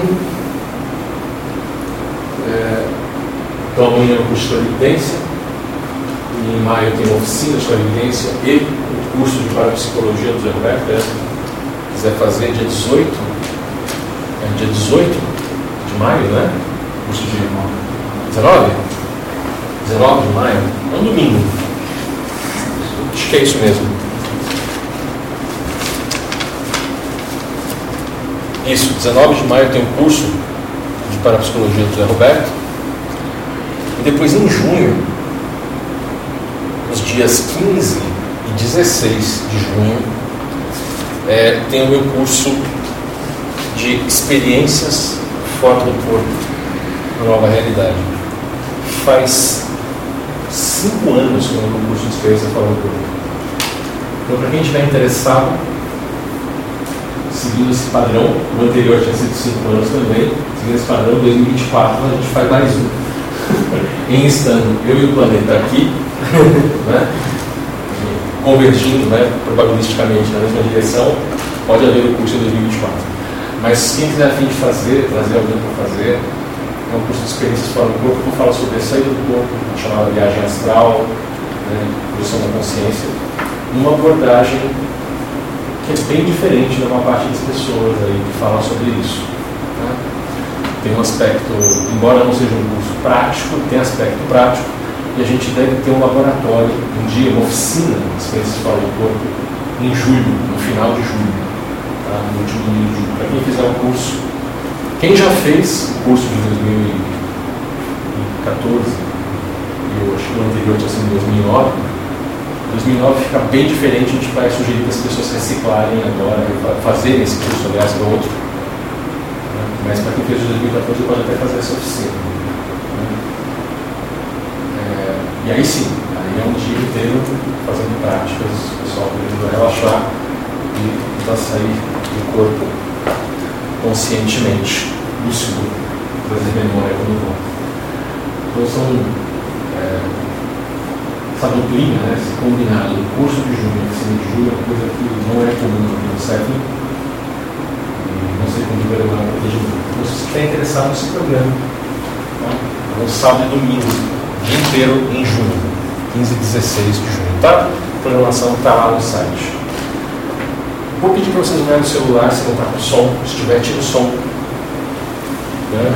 Se tiver em modo vaca, aquele que o telefone muge, é, sugiro que você coloque no bolso para não ficar mugindo e andando por aí. Né? De vez em quando tem o celular. Celular em modo vaca tenta suicídio de vez em quando. Né? Pode acender a verdinha e apagar a. Obrigado.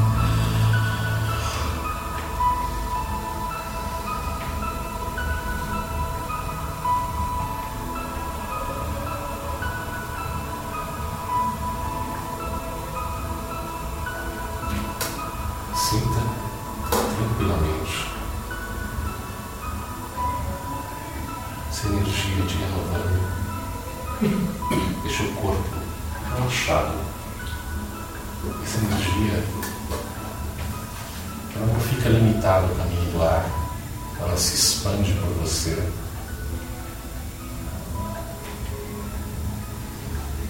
Te renova.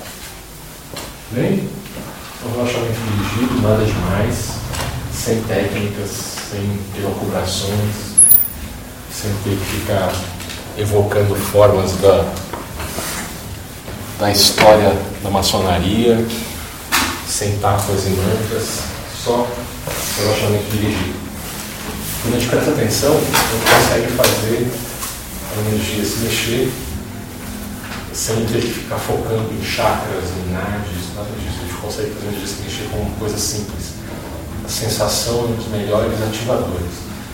A respiração é uma coisa que está o tempo todo trocando em você. Então é um bom ponto de partida. É um bom ponto focal.